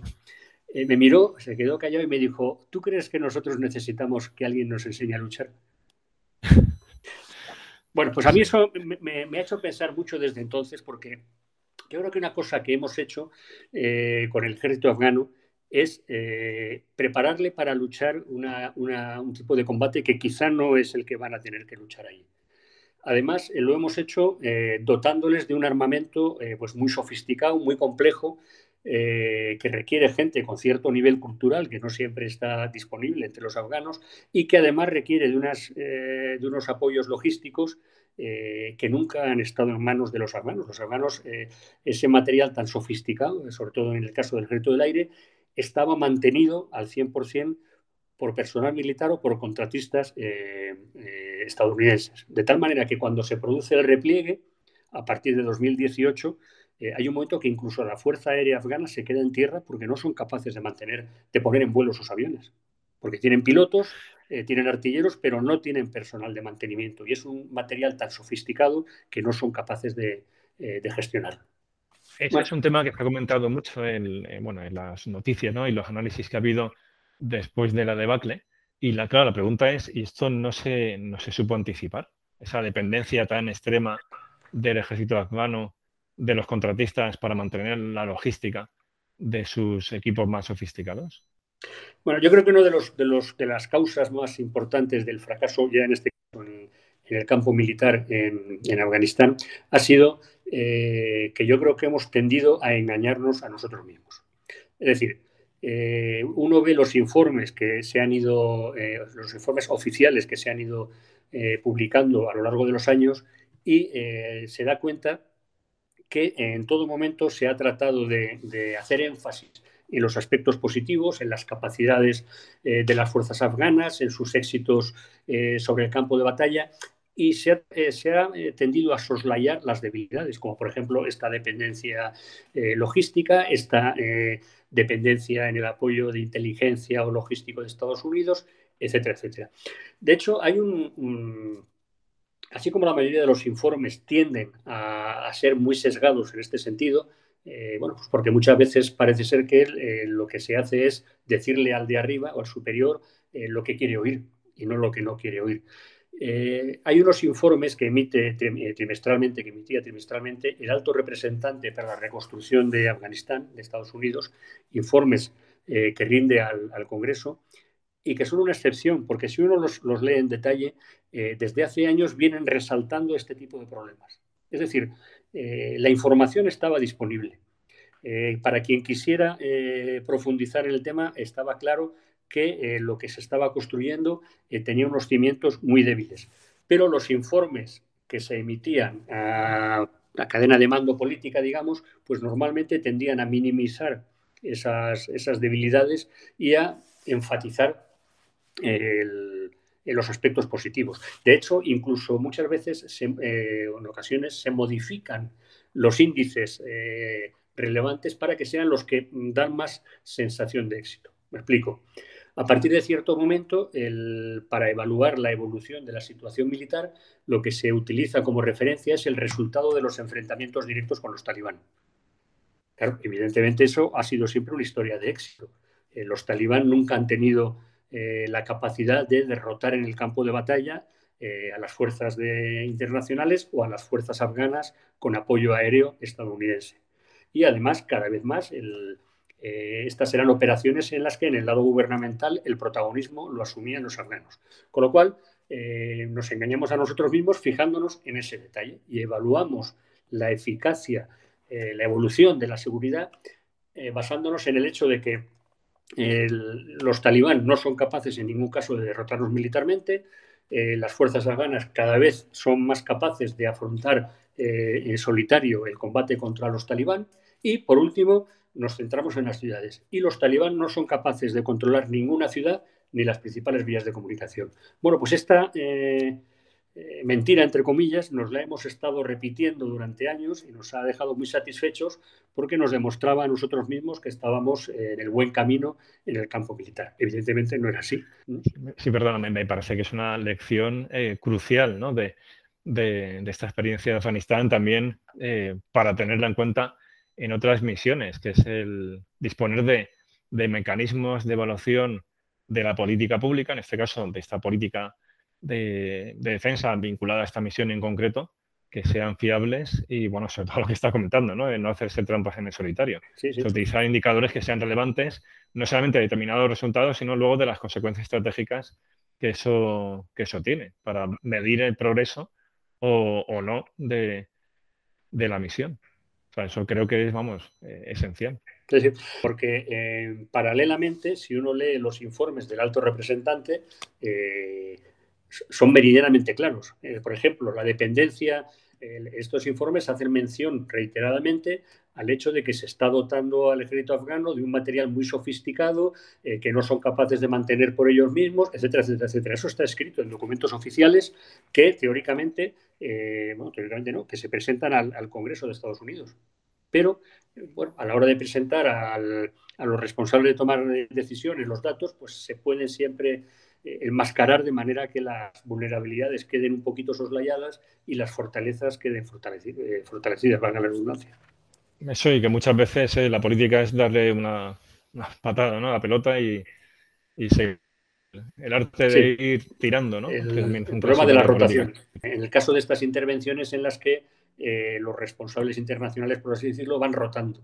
Y eso efectivamente parece que favorece ese tipo de actitudes de, mm, bueno, voy a ir manteniendo esto y ya para, hasta que se lo pueda pasar al próximo. Bueno, tampoco quiero decir que haya sido esa la, eh, la actitud que Ya, no, pero bueno, es algo que, en políticas públicas no, es infrecuente, ¿no?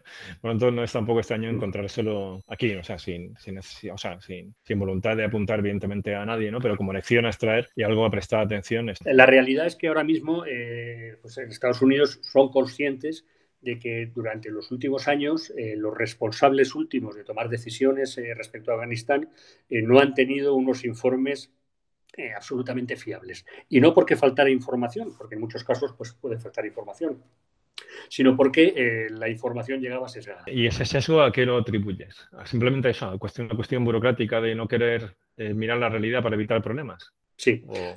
Yo creo que hay una tendencia innata a, decirle a, tus superiores, digamos, lo que tus superiores quieren oír y a nadie le gusta eh, pues hacer de pepito grillo y decir esto, esto va mal, no están saliendo bien las cosas, esto tiene unas eh, debilidades muy graves. Bueno, pues parece que no, eh, la tendencia ha sido a, no jugar ese papel de pepito grillo y bueno, también es verdad que yo creo que juega también un papel importante el propio autoconvencimiento. Yo creo que también las personas muchas veces entran en una dinámica en la que sin quererlo, valoran las informaciones eh, de una manera preconcebida, por así decirlo, alineando los datos en la, dirección que confirman sus hipótesis previas y de una manera inconsciente, pues se engañan a sí mismas. También yo creo que ese, ese aspecto de confirmación, eso, también es un clásico, sí. Yo creo que este es un, tema que se está empezando a analizar en profundidad ahora y creo que tendrá recorrido porque efectivamente eh, en un momento dado, en, este caso estamos hablando, centrándonos en Estados Unidos, porque es el protagonista, por así decirlo, y el que ha, el que ha marcado las estrategias, pero efectivamente eh, tendrán que eh, valorar por qué los responsables de tomar las máximas decisiones no tenían información fiable de la situación sobre el terreno cuando los datos estaban ahí para, para poderla haber tenido. Muy interesante. Pues si te parece, seguimos con, con la, esa visión cronológica ahí ya, nos, ya llegamos a, lo que yo creo que ahora mismo eh, todo el mundo tiene en mente. Pero bueno, que es en cierta medida por lo que habíamos empezado, que es el, las negociaciones de paz y, el modo en el que se ha hecho la retirada. Yo creo que la, evolución de la situación a partir de 2015 eh, pues fue llevando a todo el mundo al convencimiento de que había, eh, de que si se quería acabar el conflicto tenía que ser mediante un acuerdo que incluyera a los talibán de alguna manera. Y yo creo que ese fue un planteamiento en líneas generales positivo. Es decir, incluir a los talibán, eh, que hubieran tenido un cierto nivel eh, de, representación en el reparto de poder, sin ser hegemónicos, pues es posible que hubiera podido eh, poner fin al conflicto o orientar el conflicto a vías más, más pacíficas, digamos. Lo que pasa es que... Aunque, aunque ahí, perdona Javier, la pregunta sería, ¿y por parte de los talibán había también una disposición o ellos eran maximalistas yo creo que inicialmente eh, los talibán eh, entraron a negociar porque consideraban que la victoria militar eh, era algo inalcanzable para ellos. Yo creo que ellos iniciaron las negociaciones, las conversaciones, no digo que felices y contentos, pero sí convencidos de que era la única manera que había de poner fin al conflicto y de garantizarse pues una parte en el reparto de poder. Lo que pasa, y yo creo que aquí comienzan los errores estratégicos, es que eh, si en la primera eh, jugada ya se les da eh, su máximo premio, por así decirlo, fueron perdiendo interés en negociar. Es decir, yo creo que inician las conversaciones sinceramente, pensando incluso con presiones de Irán, de, Pakistán, incluso, etcétera, de lo que es necesario llegar a un acuerdo, porque si no el conflicto va a ser eterno. Pero llega un momento que, tal y como se van desarrollando los acontecimientos, ven que sí que tiene una posibilidad de, imponerse militarmente porque Estados Unidos se va a retirar Estados Unidos les está dando un reconocimiento que les está permitiendo hablar de tú a tú con todos los, eh, poderes regionales y a partir de ese momento yo creo que cambian de, actitud y deciden que ya no les interesa negociar, que lo único que tienen que hacer es esperar a que Estados Unidos eh, se retire y a partir de ese momento eh, recuperar el, militar, el poder de forma militar. Sí, que se sienten poderosos y pronto ya ellos son los que van a establecer los términos. O sea, que conforme cambia la distribución de poder, pues pasan de ser eh, o sea, necesitar la negociación a simplemente no necesitar esa negociación. Ya pueden conseguir ellos lo que quieren por sus propios medios. Sobre todo lo que ha ocurrido estos dos últimos años, pues eh, lógicamente hay muchísima información que se nos escapa, lógicamente. Pero parece ser eh, que llega un momento que los talibán incluso aceptan formar parte de un gobierno en el que ellos ocupen una tercera parte de las, de las carteras. Esto sería aproximadamente hace un año y es el presidente Gani el que rechaza esta, esta opción. Gani juega un papel también un poco particular en este eh, desarrollo final del conflicto, pero todavía piensa que va a contar con el apoyo de Estados Unidos y todavía piensa que puede eh, enfrentarse a los talibán. Las cosas van cambiando y ya hace unos meses llegaron incluso a aceptar un gobierno o proponer un gobierno en el que tuvieran la mitad de los, eh, de los ministerios, porque ya se veían más fuertes. Tampoco eso fue aceptado, incluso parece ser que eh, se presionó directamente desde la Casa Blanca al presidente Ghani, pero se rechazó, se rechazó esa opción. Y, insisto, los talibán cada vez eh, fueron viendo eh, como una posibilidad más cierta el, poder recuperar el poder absolutamente, con lo cual van perdiendo interés en las, en las negociaciones. Y entonces, ¿cuál es la secuencia ya que nos lleva a ese desenlace fatal? Bueno, pues eh, yo he utilizado precisamente en un artículo que publiqué el símil del corrimiento de cargas en un barco. Es decir, eh, lo que se va produciendo es un decantamiento de apoyos hacia los talibán. Eh, cada vez hay más gente que va viéndoles como el, caballo ganador. cuando hablo de gente, hablo fundamentalmente de pues, líderes tribales, mandos militares incluso, etcétera, pues que van a la vista de la situación, viendo que Estados Unidos va a abandonar el, eh, Afganistán, viendo que el gobierno tiene muy poca eh, base social, viendo, claro, el gobierno, la parte gubernamental, por así decirlo, también está muy castigada por las luchas intestinas entre unos y otros, no son un frente eh, homogéneo ni muchísimo menos. Pues todo eso le va restando apoyos a, a la causa gubernamental y va reforzando poco a poco a, los talibán que se van haciendo así distrito a distrito, se van haciendo de manera pacífica fundamentalmente, se van haciendo con el control de todo el, prácticamente de todo el ámbito rural, digamos, de Afganistán. De tal manera que llega un momento que solo tienen que dar el salto a las ciudades, el ejército afgano está suficientemente desmoralizado como para no hacerles frente, eh, el apoyo estadounidense ya no existe y pues es como un castillo de naipes que se va, eh, que se va cayendo por su propio peso. Tenemos eh, muy poca visibilidad, hemos tenido siempre muy poca visibilidad sobre lo que ocurre en el, en el mundo rural en Afganistán, el mundo rural que es el mundo predominante en Afganistán. Pero mm, todo parece apuntar que efectivamente, y esto es un proceso que se inició eh, pues posiblemente ya a partir de 2005-2006 y que se ha acelerado mucho en los últimos años, que ha sido un proceso de captación lenta, de los, los talibán han sido capaces de combinar una estrategia militar en la que no han sido excesivamente exitosos, con una estrategia política que sí ha sido eh, muy productiva, de ir captando poco a poco eh, apoyos, apoyos que no se captan eh, por criterios ideológicos, sino por criterios de supervivencia o de interés. Es decir, las, las, tribus se van decantando por uno u otro de los bandos en la medida en la que vean que sus intereses vitales están mejor garantizados con uno o con otro. En el momento en que ven que la seguridad, eh, la estabilidad de sus vidas está mejor garantizada en el lado de los talibán, se decantan eh, hacia ese lado, no por una afinidad ideológica, sino por eh, un mero instinto de supervivencia. Bueno, pues ese proceso se ha acelerado en los últimos meses a la vista de que el gobierno afgano cada vez tenía menos credibilidad a la hora de garantizar seguridad a estas tribus que poco a poco se han ido desenganchando, digamos, de Kabul. Muy bien. Eh, con esto tendríamos la, la, visión de conjunto de cuál ha sido la historia la historia reciente de Afganistán, ¿no? de la, desde que empieza esa intervención internacional hasta que acaba de esta manera en agosto de 2021. Y pues no sé si algún aspecto más que quieras comentar de, de la situación general en Afganistán o si le pasamos ya pasamos a algún otro aspecto, como las consecuencias internacionales que pueda acarrear, tanto para la región como para el mundo en general. Ya eh, para el mundo, desde la perspectiva del terrorismo, la intervención en, Afganistán comienza con el 11S. ¿Podría repetirse un nuevo asentamiento de, Al-Qaeda en caso de que Al-Qaeda fuera capaz de regenerarse eh, y representar una amenaza en el país o de otros grupos afines eh, en Afganistán? O sea, ¿se puede repetir la historia previa a 2001? ¿Cómo lo ves? Hombre, la historia nunca se repite, aunque dicen que a veces, que a veces rima, ¿no?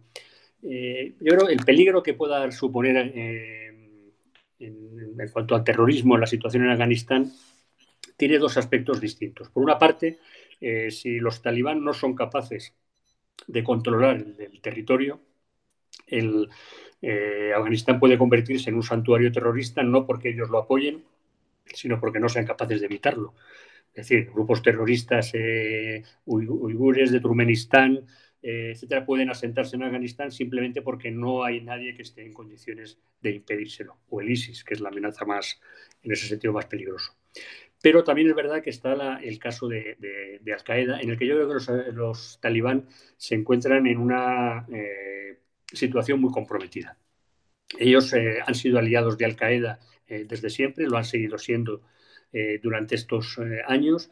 Eh, además, esta alianza se ve fortalecida por vínculos familiares, intermatrimoniales, etcétera, etcétera. Es decir, hay un vínculo muy fuerte entre los talibán y Al-Qaeda. Además, los talibán no pueden mostrarse excesivamente beligerantes contra Al-Qaeda porque eso implicaría que perderían muchos de sus militantes más duros que podrían sentirse defraudados por la por este derrotero de, los talibán y podían ir a reforzar las filas del, ISIS posiblemente. Es decir, por una parte, los talibán no pueden enfrentarse abiertamente a Al-Qaeda, por otra parte, tampoco les interesa eh, eh, que aparecer como aliados de un grupo terrorista que opera eh, fuera del territorio afgano, porque eso lógicamente le, restaría credibilidad internacional y Afganistán quiere fundamentalmente con los países vecinos mantener unos vínculos eh, cordiales, más que cordiales, unos vínculos de, cooperación. Entonces, ahí tiene un, equilibrio muy difícil. Yo creo, en mi opinión, que lo que van a intentar hacer los, talibán es eh, llegar a un compromiso con Al-Qaeda en el sentido de que no van a romper los lazos con ellos, eh, van a seguir manteniendo esos lazos, que son ya lazos familiares incluso, pero van a intentar que desde Afganistán no se organicen, planifiquen, ejecuten acciones terroristas en, ninguna parte del mundo. Eh, para evitar efectivamente que les puedan, eh, los, sobre todo el entorno regional en el que quiere apoyarse más, eh, pueda volverse contra ellos. Ten en cuenta que Afganistán, y eso los talibán son conscientes de ellos, si quiere tener un futuro medianamente estable, va a necesitar el apoyo de, China, de, de Rusia, de Irán, y estos países lo mínimo que le van a pedir es que garantice que desde Afganistán no se organizan eh, acciones terroristas contra su propio territorio. Pero hay que tener en cuenta que eh, desde el ISIS se está acusando a los talibán de ser aliados de Estados Unidos. Eh, según el ISIS, lo que ha habido en Kabul ha sido una transferencia pacífica de poder entre Estados Unidos y los talibán que han llegado a un acuerdo porque son aliados. Claro, en ese contexto... Son, son, irreductibles para los talibanes, está claro. Hay, hay una compatibilidad Claro, no, pero bueno, sí, son irreductibles, pero, pero hay ah, entre sus cuadros, por así decirlo, hay una permeabilidad importante. Es decir, si los talibán se empiezan, eh, se ven como muy mm, proclives a aceptar las presiones internacionales en este ámbito, es posible que muchos de sus, eh, los, más duros de sus miembros, digamos, se sientan decepcionados y acaben eh, pues, yéndose al ISIS. Esa, mm. permeabilidad existe. Lo que quiero decir es que los talibán se encuentran ahí ante un dilema eh, que van a tener que gestionar con mucha inteligencia y en el sentido que tú has dicho, efectivamente, yo creo que van a intentar eh, no romper con Al Qaeda, mantener esos vínculos, mantener incluso, es posible que incluso eh, parte de la cúpula que está ahora mismo en Irán pudiera pasar a Afganistán, pero van a intentar a toda costa eh, que, desde, que desde Afganistán eh, que se les pueda acusar de ninguna manera de favorecer acciones terroristas fuera de su territorio. Muy interesante lo que comentas también de, riesgo de fractura interna de los propios talibán. O sea, que los talibán no son un movimiento compacto y homogéneo, sino que también podemos distinguir entre posibilistas maximalistas, a la dura eh, más, más moderados. Entiendo, ¿no? O sea, que es como tal un movimiento plural. O sea, que, que esas tensiones internas no solamente son respecto a la política internacional del talibán, sino también la propia política interna del, régimen talibán. Eh, y hay un factor que yo creo que muchas veces no se tiene demasiado en cuenta, es que esa, esa tensión eh, entre los distintos grupos eh, islamistas mm, se suele plantear en cuanto a quién es más rigorista, menos rigorista. Yo creo que hay un factor que quizás sea más determinante y es el, el, mayor o menor componente internacional de su política. Me explico. y, además con incluso la denominación, eh, yo creo que deja claro cuál es la postura de cada uno. El ISIS defiende el califato. El califato es, por definición, universal. Mientras que los talibán defienden el emirato. Es decir, ellos aceptan el Estado-nación, digamos, como ámbito de actuación, son un grupo nacional y no están demasiado preocupados por eh, la yihad islámica global o cosas por el estilo. Esa es, yo creo, realmente el, polo de tensión más grande que existe entre los distintos grupos islamistas eh, en Afganistán. Cuanto más eh, esté uno centrado en los problemas de Afganistán, aunque sea rigorista, religioso, etcétera, más inclinado estará a apoyar a los talibán y cuanto más eh, preocupado esté por la global y demás, más posibilidades tiene de acabar en manos del, ISIS. Claro, Al-Qaeda ahí juega en medio un papel un poco particular. Al-Qaeda ha reconocido al Emirato de, eh, Afganistán, eh, bueno, presentándolo como un preludio, por así decirlo, de, que de lo que en su día será el califato global. Pero bueno, de momento reconocen al Emirato, con, con todas las cautelas ideológicas que eso le pueda plantear. Pero bueno, esa tensión está ahí.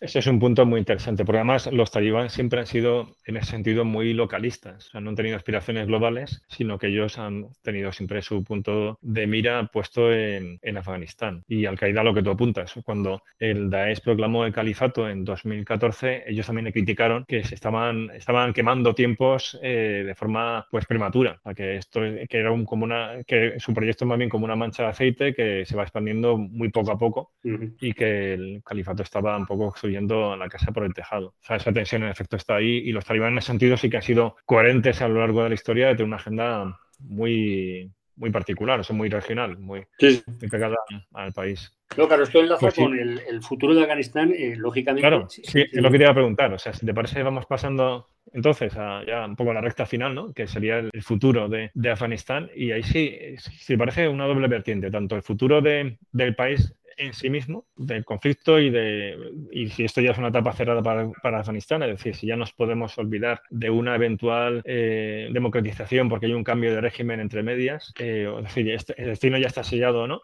y luego, por otro lado, el futuro de operaciones similares a las de Afganistán, pensando ya en operaciones más cercanas, como antes la, que antes comentábamos de, Mali, ¿no? en el Sahel u otras similares. ¿Cuál es tu opinión al respecto? Sí, sobre el, sobre el futuro de Afganistán, eh, eh, la pregunta clave si el conflicto está cerrado. El conflicto no está cerrado. Es posible que se cierre, no quiero decir que, con toda seguridad vaya a, reaparecer como un conflicto eh, armado, pero ahora mismo eh, estamos en una situación de, stand-by, por así decirlo, que eh, dependerá fundamentalmente de los talibán que derive hacia un conflicto armado otra vez o hacia una situación de estabilidad eh, más o menos prolongada. Y dependerá, pues eso, de que, sean capaces de ampliar su base social, algo que no, que no lo tienen fácil porque tienen que rebasar su, ese, esa asociación que se tiene en Afganistán de que los talibanes son un movimiento fundamentalmente pastún y que tiene una, ideología eh, religiosa rigorista con la que no comulga eh, una gran parte de la, no sé si la mayoría, pero una gran parte de la población eh, afgana. En fin, tienen que ampliar su base social y conseguir un cierto consenso en el país de que son capaces de gestionarlo de una manera más o menos satisfactoria para todos.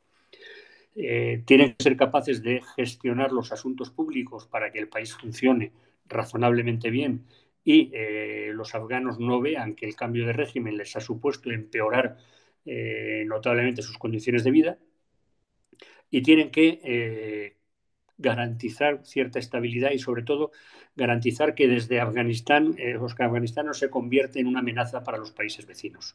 Lo, comentaba ya al principio. Si Afganistán, su supervivencia económica depende de su integración regional. China quiere invertir mucho en, Afganistán porque le interesa explotar sus recursos naturales y utilizarla como corredor comercial, pero solo lo va a hacer si Afganistán tiene un, eh, nivel de estabilidad, de seguridad que permita abordar las, inversiones que requiere ese tipo de, eh, de colaboración. También Irán puede salir beneficiado al conectarse directamente con China. En fin, hay un interés regional en que Afganistán sea un país estable estable que no exporte terrorismo, fundamentalmente, eh, que exporte la menor cantidad posible de drogas y que no exporte refugiados, pero sobre todo que proporcione seguridad internamente y que no exporte terrorismo. Si los talibán no son capaces de, conseguir eso, no van a recibir eh, esas inversiones que necesitan ni los beneficios de esa integración regional y económicamente va a ser un país que va a seguir siendo inviable. Y sin la ayuda internacional, eh, de, los países occidentales, que, posiblemente, eh, si no desaparece, decrecerá mucho, pues dará un paso atrás en todos los aspectos, lo cual al final llevará posiblemente a la desestabilización. Eh, por, por, resumir, tienen que ampliar su base social, tienen que, ser, que demostrar capacidad de gestión y demostrar que no son una amenaza para nadie en su entorno inmediato. Si lo consiguen, es posible que podamos tener un, gobierno estable en Afganistán por años es difícil. O sea que esos serían aspectos a, seguir, ¿no? Para un poco anticipar futuros en Afganistán. Muy bien. Y sobre entonces ya sobre las misiones internacionales, ¿cuál, cuál es tu visión al respecto? vamos a ver. Eh, eh, eh, ¿Vamos a incorporar esas lecciones aprendidas de, Afganistán o, se puede volver a caer en los mismos errores? Claro, la, lección que se puede extraer del conflicto afgano o, o que se está extrayendo en muchos casos es nunca más. Es decir, nunca más nos vamos a meter en este tipo de operaciones porque estas operaciones son inviables por naturaleza, porque es eh, un espejismo pensar que se puede eh, forzar, por así decirlo, el desarrollo político de, determinadas sociedades, o la otra opción es decir, esto sí que se puede repetir, pero hay que aprender eh, de las lecciones que nos da Afganistán. Yo personalmente eh, pienso que eh, este tipo de misiones no están abocadas eh, per se al fracaso. Es decir, en Afganistán, si se hubieran hecho bien las cosas, se hubieran hecho las cosas de otra manera, es posible que hoy no es que tuviéramos un país que fuera el modelo democrático y de libertades más esplendoroso del mundo, pero sí podíamos tener un país más o menos en la línea de lo que, de lo que estábamos viendo hace unos años, pero sin esos lastres eh, de corrupción, de falta de legitimidad, de falta de desarrollo de instituciones que han sido los que en última instancia han hecho que fracase el proyecto. Es decir, eh, yo para mí las lecciones fundamentales que deberíamos haber sacado de Afganistán. Primero, aprovechar las eh, estructuras sociales del propio país. Y yo aquí incluso añadiría una figura eh, a la que no se le ha dado ninguna importancia y que podía haber jugado un papel fundamental en el 2001, que es el rey Zahir. El rey Zahir eh, podía haber sido ese punto de encuentro entre el Estado formal y el Estado informal. Era un hombre eh, que por los motivos que sean gozaba de mucha popularidad en Afganistán, era un hombre que no generaba rechazo prácticamente en nadie y que podía haber sido el referente de esas tribus, de ese Estado informal que se podían haber visto representados por alguna manera, eh, por decirlo de alguna manera, en el, en el establecimiento político. De hecho, el rey Zahir protagonizó un intento de, eh, de, modernización de Afganistán que yo creo que fue muy positivo porque supo combinar eh, ese esfuerzo por desarrollar instituciones formales, un parlamento, un gobierno, etcétera, etcétera, pero integrando eh, a las instituciones informales, intentando que no lo vieran como un, eh, como un elemento hostil que les iba a privar de su, de su espacio político. Bueno, eh, haber aprovechado las estructuras informales existentes, haber invertido mucho desde el principio en el desarrollo político de Afganistán, en el desarrollo de unas instituciones fuertes y que hubieran podido extender su, su control a todo el país, y jugar siempre la comunidad internacional en un segundo plano de tal manera que el protagonismo eh, lo antes posible fuera asumido por las autoridades afganas con un potente respaldo económico, con un potente respaldo militar, pero asumiendo el protagonismo. Yo creo que esas son las, lecciones. Eh, bueno, y una última, perdón, que es la paciencia. Eh, no podemos pretender que cambios políticos, que en nuestros casos duraron siglos o, decenios por lo menos, pues vayan a producirse allí en, cuestión de dos o tres años.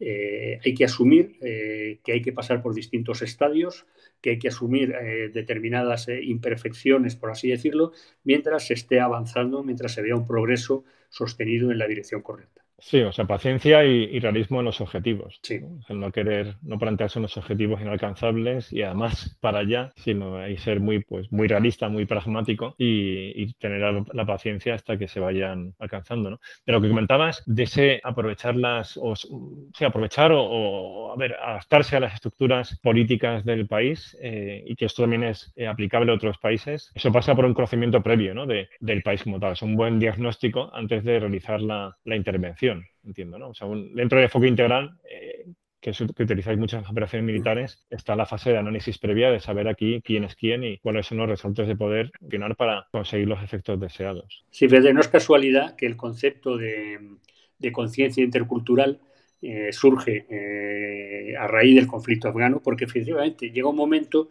que nos damos cuenta que estamos actuando sobre una realidad que desconocemos. Afganistán era un país que no había despertado eh, demasiado interés en ningún sentido en el, mundo occidental, con lo cual cuando eh, se, inicia la intervención internacional se actúa sobre un cuerpo sobre el que se desconoce su funcionamiento interno.